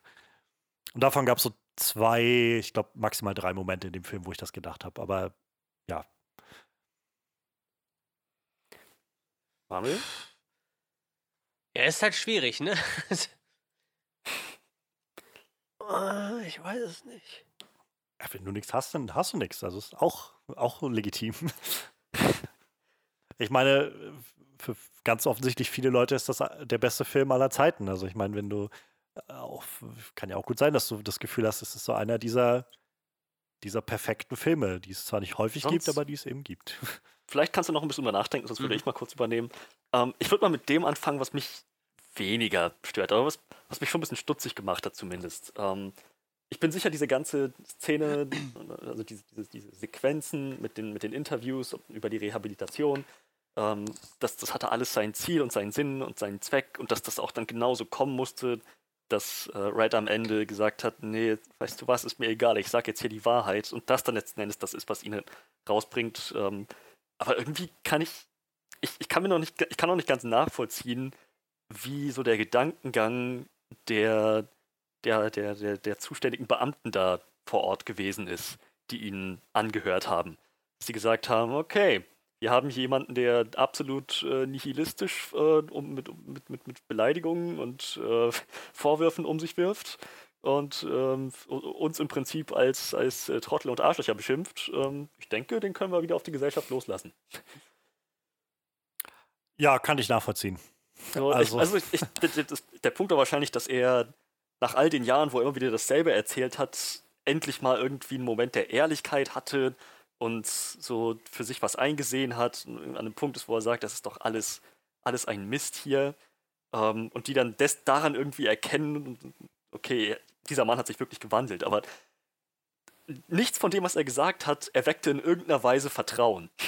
Aber woher, woher kriegen wir jetzt so einen Knast Psychologen, der so genau solche Gespräche führt, weil die Leute muss es ja geben. Würde mich halt wirklich mal ja, interessieren, klar, woran man das dann also festmacht. Mir ohne die Expertise erschloss sich mir das nicht so hundertprozentig.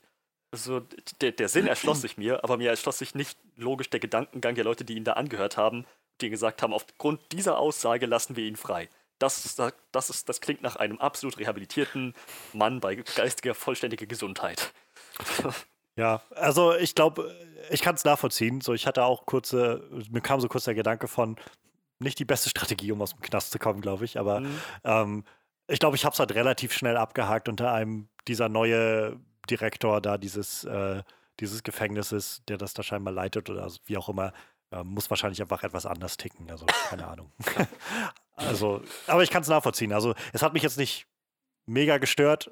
So, aber, aber ich verstehe es. Also es ist wirklich, es ist wirklich ein bisschen seltsam, so dieser, dieser, diese Art, wie der Film da auf einmal Red handelt, so ein bisschen. Ja. Äh, was ich gerade noch sagen wollte, eine ne Freundin von mir ist tatsächlich äh, Psychologin in der JVA. Ach krass. Also. Ja, f- frag, frag die mal an, was man das festmacht, damit wir Ja, das hier ähm, in voller Lautstärke rausposaunen können und vielleicht im Knast das irgendeiner mitkriegt und genau weiß, worauf er sich konzentrieren muss. Äh, Wenn ich sie das nächste Mal sehen Es sollte. gibt und diese magische dann- Kombination von Wörtern, die jeden Wärter dazu bringen, dich sofort freizulassen. Das ist so wie dieses, wenn, wenn du einen Cop fragst, ob er ein Cop ist, dann, dann muss er mit der Wahrheit Ja. antworten. Wenn du einen äh, Gefängnispsychologen sagst, dass du, äh, dass du das Wort rehabilitieren einfach gar nicht für ernst nehmen kannst, weil das Ganze so ein seltsames Konstrukt ist, was alles ausblendet, was im Gefängnis und draußen passiert, dann ist das genau das, was er hören muss. Und dann kann er nicht anders als aber wirklich, wenn, wenn man so drüber nachdenkt, ne?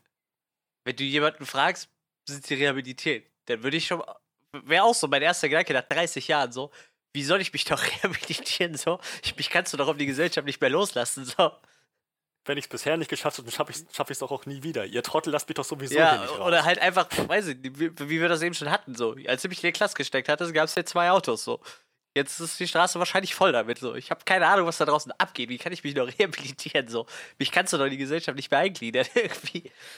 Das ist halt so echt eine spannende Frage, gerade nach so einer langen Zeit. Ne? Ich weiß, die Abstände sind ja relativ kurz, glaube ich, oder was ist relativ kurz, aber die können ja alle paar Jahre mal nach so einem, nach einer Haftentlassung fragen, aber irgendwie, so nach 30 Jahren ist halt irgendwann der Drops auch gelutscht, glaube ich, so. Ja. Naja, äh, ist dir noch was eingefallen, Manu, in der Zwischenzeit? Sonst würde Ja, ich das dann hau nächste mal weiter raushauen. raus. Ich bin. Äh, das ist die zweite Sache. Das. Okay, wie, wie viel Zeit ver vergehen ab dem Moment, wo Andy und Red sich anfreunden, bis zum 19 Jahre Ausbruch? sind insgesamt, die am am Ausbruch arbeitet. 19 Jahre. Und sie haben, soweit wir wissen, ein Gespräch über dieses Dorf in Mexiko geführt. Und mehr nicht. Ganz ehrlich, als Red den Brief da gefunden hat, wo drin stand, du erinnerst dich doch noch an den Namen des Dorfes in Mexiko, von dem ich dir erzählt habe, nach 19 verfickten Jahren. Nee, beim besten Willen, das, das, das kaufe ich ihm nicht ab. Irgendein mexikanisches Dorf, diesen Namen sich über 19 Jahre gemerkt zu haben und dann dahin zu. Nee. Ja, ich sorry. weiß nicht, wa- was Das- erzählt er ihm denn kurz bevor er ausbricht nochmal? Da erzählt er ihm doch irgendwas von wegen, er hätte gern ein Boot am Strand, ne, was er rest- restaurieren will.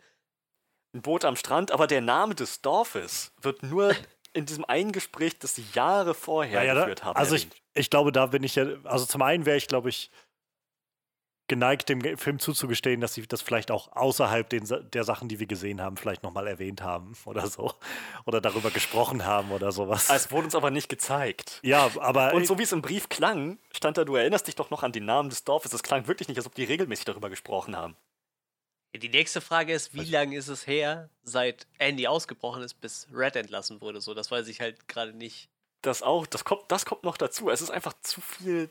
Der Name dieses einen random mexikanischen Dorfes, über das sie, soweit wir wissen, nur einmal gesprochen haben. Keine Ahnung, das. Nee, irgendwie, damit, damit, komme ich. Das, das kann ich nicht einfach so Ich meine, schlucken. jetzt äh, könnte man natürlich so, könnte ich noch was anbringen, so, also dafür, dass da halt, äh, weiß ich nicht, 19 Jahre und bei Red wahrscheinlich noch ein paar Jahre mehr vergangen sind. Man hat sich auch nicht so viel Mühe gegeben, dass die wirklich schwer altern, habe ich so das Gefühl. Also, ne, also 19 Jahre sollte man einem Menschen schon stark ansehen, glaube ich. Ich glaube, das kam halt auch nicht so krass, aber das war mir halt auch einfach vollkommen Latte, so in dem Film.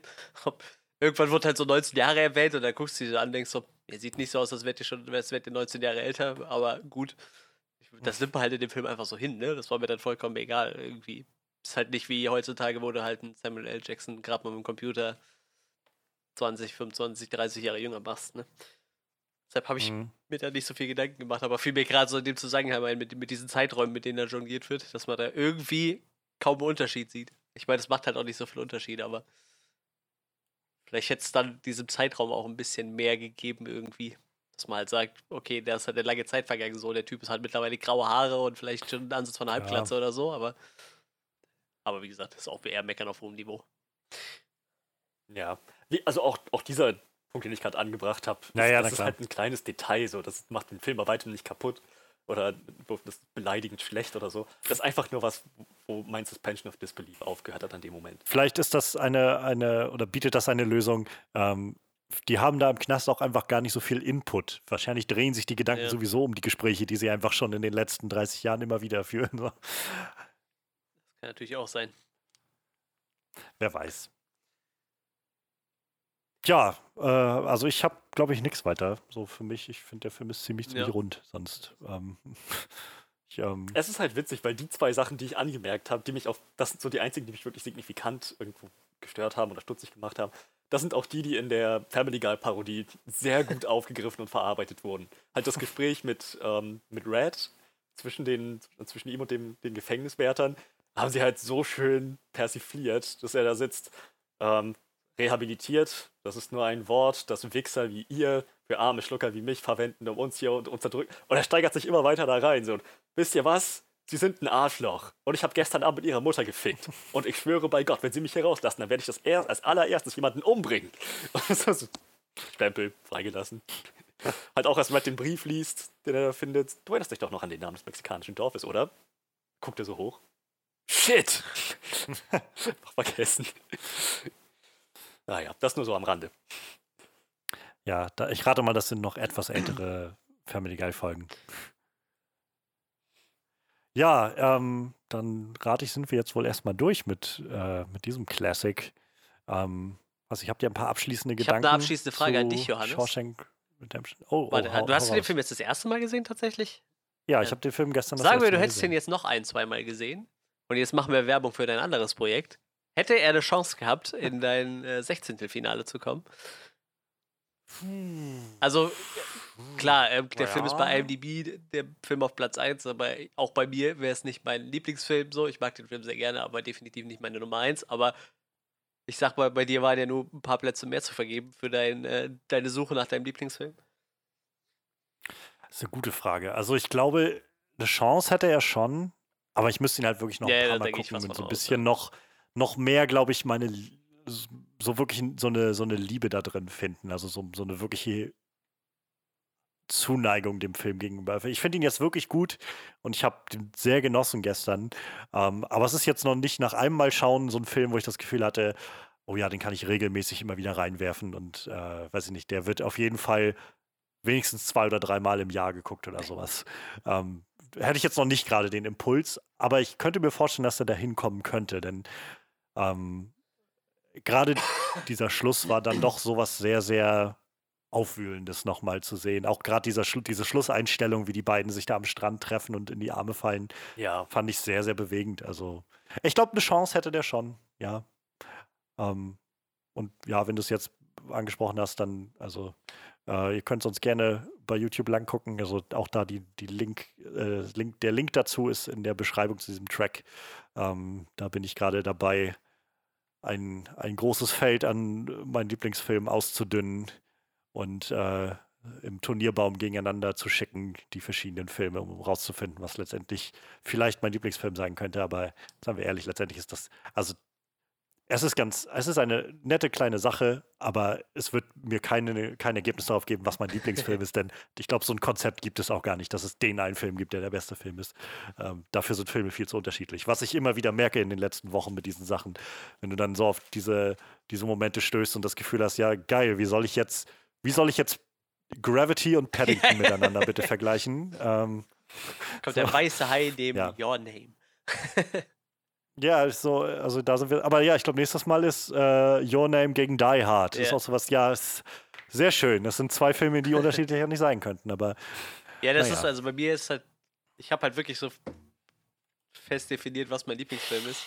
Danach, so Top 10 wird schwierig, ne? Kann auch ständig wechseln irgendwie, aber so den einen Film habe ich, aber keine, keine äh, Top 10 irgendwie. Ich weiß noch, wir haben irgendwann mal kurz Musik angeschnitten und Freddy sagte so direkt, ein Album von Jean Paul ist sein Lieblingsalbum, so konnte er so direkt nennen irgendwie. Und so, manchmal gibt's das, weißt du, da brennt sich so eins fest, aber bei mir wird's danach dann Ja. zum Beispiel auch meistens eher recht äh, durchmischt irgendwie, ne? Also es kann dann auch schwanken, so, aber so, manchmal brennt sich so eine Eins das Ding ein, ist ne? halt, ich glaube, wenn du, weiß nicht, wenn du mich vor, vor fünf, sechs Jahren oder so gefragt hast, sagen wir mal vor vier Jahren, bevor wir den Podcast angefangen haben, hättest du mich gefragt, was mein Lieblingsfilm ist, hätte ich wahrscheinlich relativ easy und schnell so aus der Pistole geschossen Jurassic Park gesagt. Ähm, und es ist nach wie vor einer meiner Lieblingsfilme, aber es gibt einfach so viele Filme, die einfach so völlig anders sind als Jurassic Park, wo ich halt so ein Problem damit hätte zu sagen, ich mag Jurassic Park lieber als, keine Ahnung, Blade Runner 2049. Ja, das sind, ich kann diese Filme nur ganz, ganz schwer überhaupt miteinander vergleichen. Also es tut mir leid, das ist so, äh, So, ich könnte jetzt auf jeden Fall sagen, Jurassic Park ist wahrscheinlich der beste Blockbuster, den ich kenne. Oder, oder so, Ja, so, ja, so Popcorn-Blockbuster-Movie irgendwie. Aber darüber hinaus, so, vergleich das mal mit einem guten Drama oder sowas, ja, das wird irgendwie schwer, habe ich das Gefühl. Also deshalb, ja, also äh, im Kern, äh, ich, das Konzept eines Lieblingsfilms ist vielleicht ein bisschen schwierig, aber ähm, es macht trotzdem Spaß, ein bisschen Ich einfach glaube, über es muss zu halt reden. wirklich Also so guck doch da dieser, vielleicht dieser vorbei. Klickmoment so, ne? Dass du wirklich so einen Film sagst, so, boah, der ist es irgendwie. Ich glaube, wie gesagt, bei mir Ja. funktioniert alles darunter halt auch nicht. Aber es ist halt auch interessant, so ein bisschen äh, über den Podcast quatschen, irgendwie so. Man hat schon in den vier Jahren irgendwie sein, sein Filmerlebnis verändert irgendwie. Also, ähm, ich bin bei Oh vielen ja. Sachen weniger verzeihend so. Also früher waren mir viele Sachen einfach vollkommen egal, so wenn ich da gut unterhalten wurde und irgendwie alles in die Luft geflogen ist. Ähm, hätte ich mir wahrscheinlich auch einfach jeden Michael Bay-Film angeguckt, so. Könnte ich mittlerweile nicht mehr. Ich achte halt auch viel mehr auf irgendwelche Details, die mir vorher einfach vollkommen egal waren, so. Und wird jetzt noch einen Ticken schlimmer, weil ich gerade irgendwie Bücher über, über Cinematografie lese und, und Filmschnitt. Da- Das macht es halt nicht besser. Und wie gesagt, über die Sachen, wenn man irgendwann weiß, über was wir im Podcast reden, Ja. was sich so als Thema etabliert haben, wie Musik etc., sind halt so Sachen, die irgendwie, ich sag mal, vor fünf Jahren wären die mir noch egal gewesen. Und mittlerweile ist halt, gehst halt ganz anders ins Kino. Du- ich habe dann halt total viele Freunde, die sagen so, ja, geiler Film. Und ich sitze da so, ja, aber da waren halt schon so 90% Plotholes, die du nicht fixen kannst irgendwie. Und schauspielerisch hat da auch keiner abgeliefert. War, ja, es ist halt viel in die Luft geflogen, aber der Film an sich war halt eigentlich nicht gut so. Das ist halt interessant.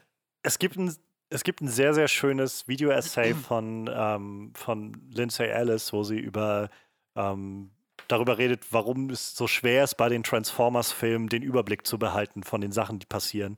Und halt so ein bisschen in diese technische Ebene eintaucht, wie du eigentlich am besten so ein Frame aufbaust, so einfach, also konzipierst und wo du das Zentrum hältst und den Fokus für den Zuschauer hältst und so. Und so langsam Stück für Stück auseinander nimmt, dass halt also dir so offenbart irgendwie, dass, dass einfach alles von links nach rechts springt die ganze Zeit. Du hast einfach keinen Punkt, auf den du dich konzentrieren kannst in diesen ganzen Actionsequenzen. Und so dieser Kerngedanke rüberkommt von äh, Michael Bay macht einfach ganz, ganz viel, jedenfalls mit diesen Transformers-Filmen, so dieses ganz ganz, ganz rudimentäre, so, so Lizard-Brain anzusprechen bei den Zuschauern. Einfach nur zu sagen, hier bewegt sich ganz viel und dadurch seid ihr jetzt einfach alle so aufgeregt und irgendwie fühlt euch davon irgendwie mitgenommen. Aber ich glaube, das ist ja das, warum diese letzten Transformers-Filme, also die Transformers-Filme ja nach, nach und nach auch immer weniger Geld eingespielt haben, weil äh, immer mehr Leute gemerkt haben, über zweieinhalb Stunden wird das einfach irgendwann auch nicht mehr unterhaltsam. Ich, ich, vor allem, also ich habe halt viele. auch die ersten, gerade ein gutes Beispiel, so die ersten zwei habe ich halt echt noch gemocht, so, aber ich habe mir halt letztens noch mal den ersten reingezogen und ha- habe halt echt gemerkt, also was, was mir halt immer noch total gut gefällt, ist so dieses Sounddesign. Und ich sehe halt Shia LaBeouf ganz gerne, auch wenn der Typ mittlerweile ein bisschen durchgeknallt ist, aber ich, Der ist gerade, also ich würde sagen, Shia LaBeouf ist mittlerweile schon fast wieder auf dem richtigen Weg. Der hatte jetzt, ich, ich kann nur, wo wir jetzt gerade da sind, ich will es nur kurz erwähnen, weil ich den Film so, so großartig fand. Der hatte letztes Jahr einen Film, also äh, der hatte letztes Jahr zwei Filme rausgebracht. Den einen habe ich noch nicht gesehen, Honey Boy, den hat er selbst geschrieben, während er in Therapie war. Also hat sich, nachdem sein Leben in den letzten Jahren irgendwie ziemlich aus dem Ruder er ist gegangen ist, Therapie, ja gut. hat er immerhin. Hat er sich in Therapie begeben und hat dann da vor allem rausgefunden, dass er wohl enorme Probleme, oder rausgefunden, aber er hat sich der Tatsache gestellt, dass er enorme Probleme mit seinem Vater hat, mit seiner Vaterfigur und hat darauf, auf, basierend auf seinem Leben, äh, einen Film geschrieben, wo er ähm, also mit einer Figur, die halt heranwächst und er spielt in dem Film seine eigene Vaterfigur, also Ach, seinen eigenen Vater sozusagen. Sehr, sehr krass. Und ich habe den aber den anderen Film gesehen, wo er auch mitgespielt hat, der auch danach jetzt rauskam. Der heißt äh, Peanut Butter Falcon und ich habe lange keinen so bewegenden und, und herzlichen Film gesehen. Da geht es um einen, äh, um einen jungen oder einen jungen Mann mit Down-Syndrom, der äh, in den Südstaaten irgendwo lebt in Amerika und weil er Down-Syndrom hat, stecken sie ihn einfach in so ein Altersheim und er will aber eigentlich Wrestler werden und dann haut er ab und trifft dann so auf dem Weg irgendwo auf Shia LaBeouf, der auch ziemlich abgeranzt ist und irgendwo so ein, so ein äh, Boot geklaut hat und da jetzt verfolgt wird und so und dann entwickelt sich so eine ganz tolle Freundschaft zwischen denen und so ein, ähm, ja, so ein, weiß ich nicht, so, so ein Road-Movie, der da rausspringt. Also, das war ein wundervoller Film. Also, ich habe, äh, da habe ich das erste Mal seit langem wieder gedacht, Mensch, Shia LaBeouf kann, wenn er will. Und äh, es ist schön zu sehen, dass der, glaube ich, gerade so ein bisschen geläutert aus vielen Sachen Ja, herausgekommen das ist ja gut, dass er dann irgendwann Ich- selber gemerkt hat, dass was nicht stimmt. Ich war mir halt nicht sicher, ob das einfach so seine, seine künstlerische Phase gerade ist oder ob halt wirklich irgendwas mit ihm nicht stimmt. Aber ähm, ja, gut, er hat es dann ja sch scheinbar selber bemerkt. Aber das ist interessant. Ich glaube, diesen Honeyboy würde ich mir mal angucken. Aber ähm, um zurück zu, zu Transformers zu kommen, also tatsächlich, was halt jetzt noch bleibt, ist halt, dass ich Shia LaBeouf halt immer noch ganz gerne mag und äh, das Sounddesign halt gut ist. Aber dann guckst du dir so an, also Megan Fox ist halt einfach vollkommen oversexed in dem ganzen Film so. Also die hat immer gefühlt einen Ausschnitt mhm. bis zum Bauchnabel und ist ja fast immer nach vorne gebeugt in jeder Szene, wo sie halt einfach mitspielt so. Ähm, die Story ist halt mehr als plump irgendwie und ja, selbst die Action-Szenen sind mir im Nachhinein einfach zu anstrengend. Ich mag halt echt, am liebsten würde ich mir den einfach nur mit Kopfhörern ein, rein äh, anhören, so. Als ja, Hörspiel. Einfach weil diese, ja. diese, diese Dubstep-mäßigen Soundeffekte so geil sind. Und selbst das haben sie ja in den späteren Teilen einfach rausgenommen, mehr oder weniger. Es, es bleibt halt echt nicht mehr viel übrig, so. Und ja, ich glaube tatsächlich, dass der Podcast halt Teilen auch mit schuld ist, dass man einfach mit anderen Augen auf Filme guckt. On-Screen Podcast. Ruining Michael Bay since 2016. oh Mann. Ja, nee, aber also ich kann das auf jeden Fall auch mit unterschreiben. So, ich merke halt auch, dass meine Wahrnehmung einfach auf Film und so, also überhaupt das Interesse daran noch deutlich gewachsen ist, seit wir den Podcast machen und so die Art und Weise, wie ich Filme gucke, sich sehr gewandelt hat und auch immer noch dabei ist, sich zu wandeln. Also ich, ich habe so das Gefühl, immer mehr allein dadurch, dass man, naja, so ein bisschen dieses, dieses, ich weiß nicht, Sokrates-Ding oder wer war das, der gesagt hat, so, ähm, man, man äh, das Beste, was man wissen kann, ist, dass man nichts weiß oder sowas in der Art. Ähm, ich habe jetzt weiß mal paraphrasiert. Ähm, und äh, ich glaube, also da bin ich so mittlerweile an dem Punkt, dass ich das Gefühl habe, es gibt so viele Facetten vom Filmemachen, also was da drin steckt alles, von angefangen von jemandem, der sich hinsetzt und anfängt einfach Wörter auf ein leeres Blatt Papier zu tippen, bis halt zu einem endgültigen Ding, was, was irgendwo auf, auf Film gebannt ist. Da passiert so viel, da sind so viele Leute involviert. Ähm, so, keine Ahnung, zum, ein gutes Beispiel ist zum Beispiel sowas wie Produzent. Ich habe, für mich ist Produzent lange so ein, einfach nur so ein Titel gewesen, der im Raum steht. So mittlerweile habe ich irgendwie ein besseres Verständnis davon, oder glaube ich jedenfalls ein Verständnis davon zu bekommen, dass, naja, dass diese Leute halt vielfach den Film länger begleiten als ein Regisseur sogar. Denn die sind die Leute, die den Regisseur engagieren und so viel überall auch mal Input geben und so. Und keine Ahnung, äh, ich glaube, wenn man erstmal sich darauf einlässt, dass so viel damit zusammenhängt mit diesem Film, was da alles reinkommt und so, umso mehr fängt man oder fange ich immer wieder an, so meine eigenen Arten an Filme ranzugehen, so ein bisschen zu reevaluieren, so ein bisschen neu drüber nachzudenken, wie ich über Filme nachdenke und ähm, was ich daran schätze, warum ich Dinge an Filmen schätze und warum an anderen nicht oder sowas. Und äh, keine Ahnung, also ich finde das, find das immer wieder spannend. So. Und das, das hat auf jeden Fall der Podcast sehr gut äh, mitbefördert und einfach, dass man, naja, wöchentlich darüber mhm. reden kann, über was, das, was man so gesehen hat und was man irgendwie gerade so gerne guckt oder so. Das ist so. Ja, vier Jahre. Mal gucken, wo wir dann in äh, weiteren vier Jahren sind, wenn äh, dann unsere Zivil äh, Zivilisation noch existiert und steht. Also das wird sich wahrscheinlich in der nächsten, im nächsten Jahr, glaube ich, ergeben. Also 2020 ist noch nicht mal noch nicht mal äh, ja, halb rum. Ich glaube, also es ist da, echt, da kommt noch so äh, einiges, habe ich das Gefühl. Ich meine, ich bin 2017 ja relativ krank geworden, so, der mittlerweile wieder halbwegs im Griff ist, aber äh, ich glaube trotzdem 2020 ist schon so mit eines der beschissensten Jahre in meinem 31-jährigen, fast 32-jährigen Leben so.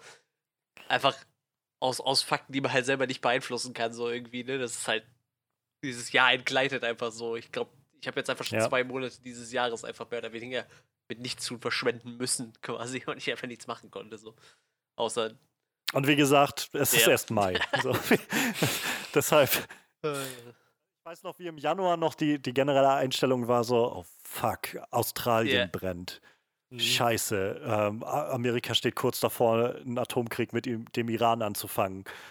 Oh mein Gott. So, ja, jetzt zwei, drei Monate später und irgendwie die ganze Welt ist von der Pandemie heimgesucht. In Amerika sterben, sind bisher über 80.000 Leute gestorben und das steigt noch immer weiter gerade die Rate da. Also, ähm, und wie gesagt, wir sind erst im Mai. Das, dieses Jahr wird, also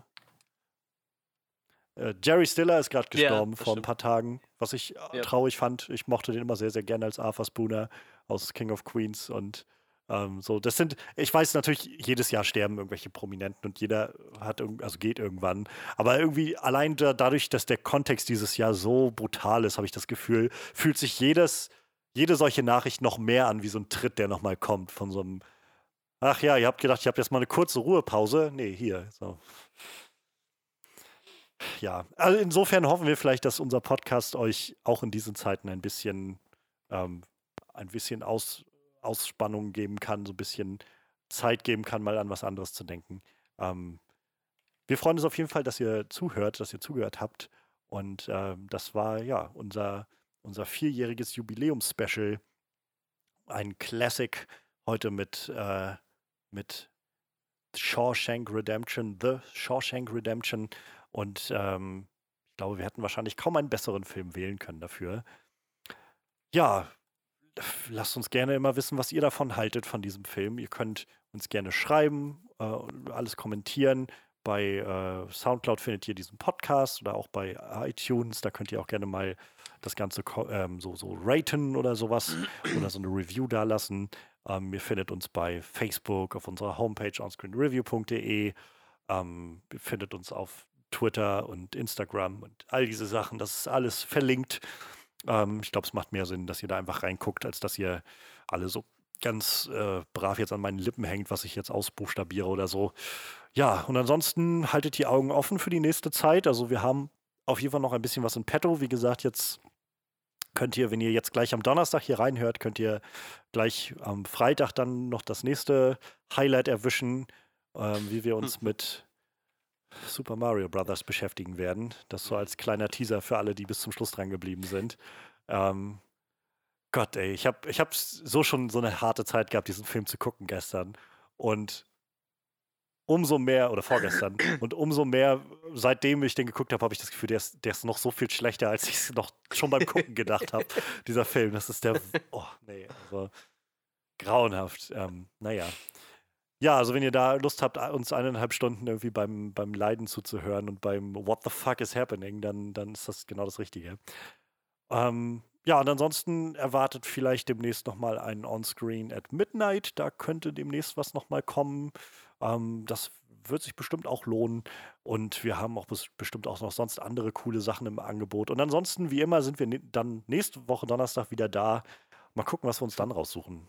Wir haben ja noch ein großes Feld, was Streaming angeht, glaube ich. Große Möglichkeiten. Ja, in dem Sinne, glaube ich, sind wir jetzt erstmal durch. Uns allen noch einen, einen frohen Geburtstag und ähm, wir freuen uns aufs nächste Mal mit euch. Macht's gut und bis dann.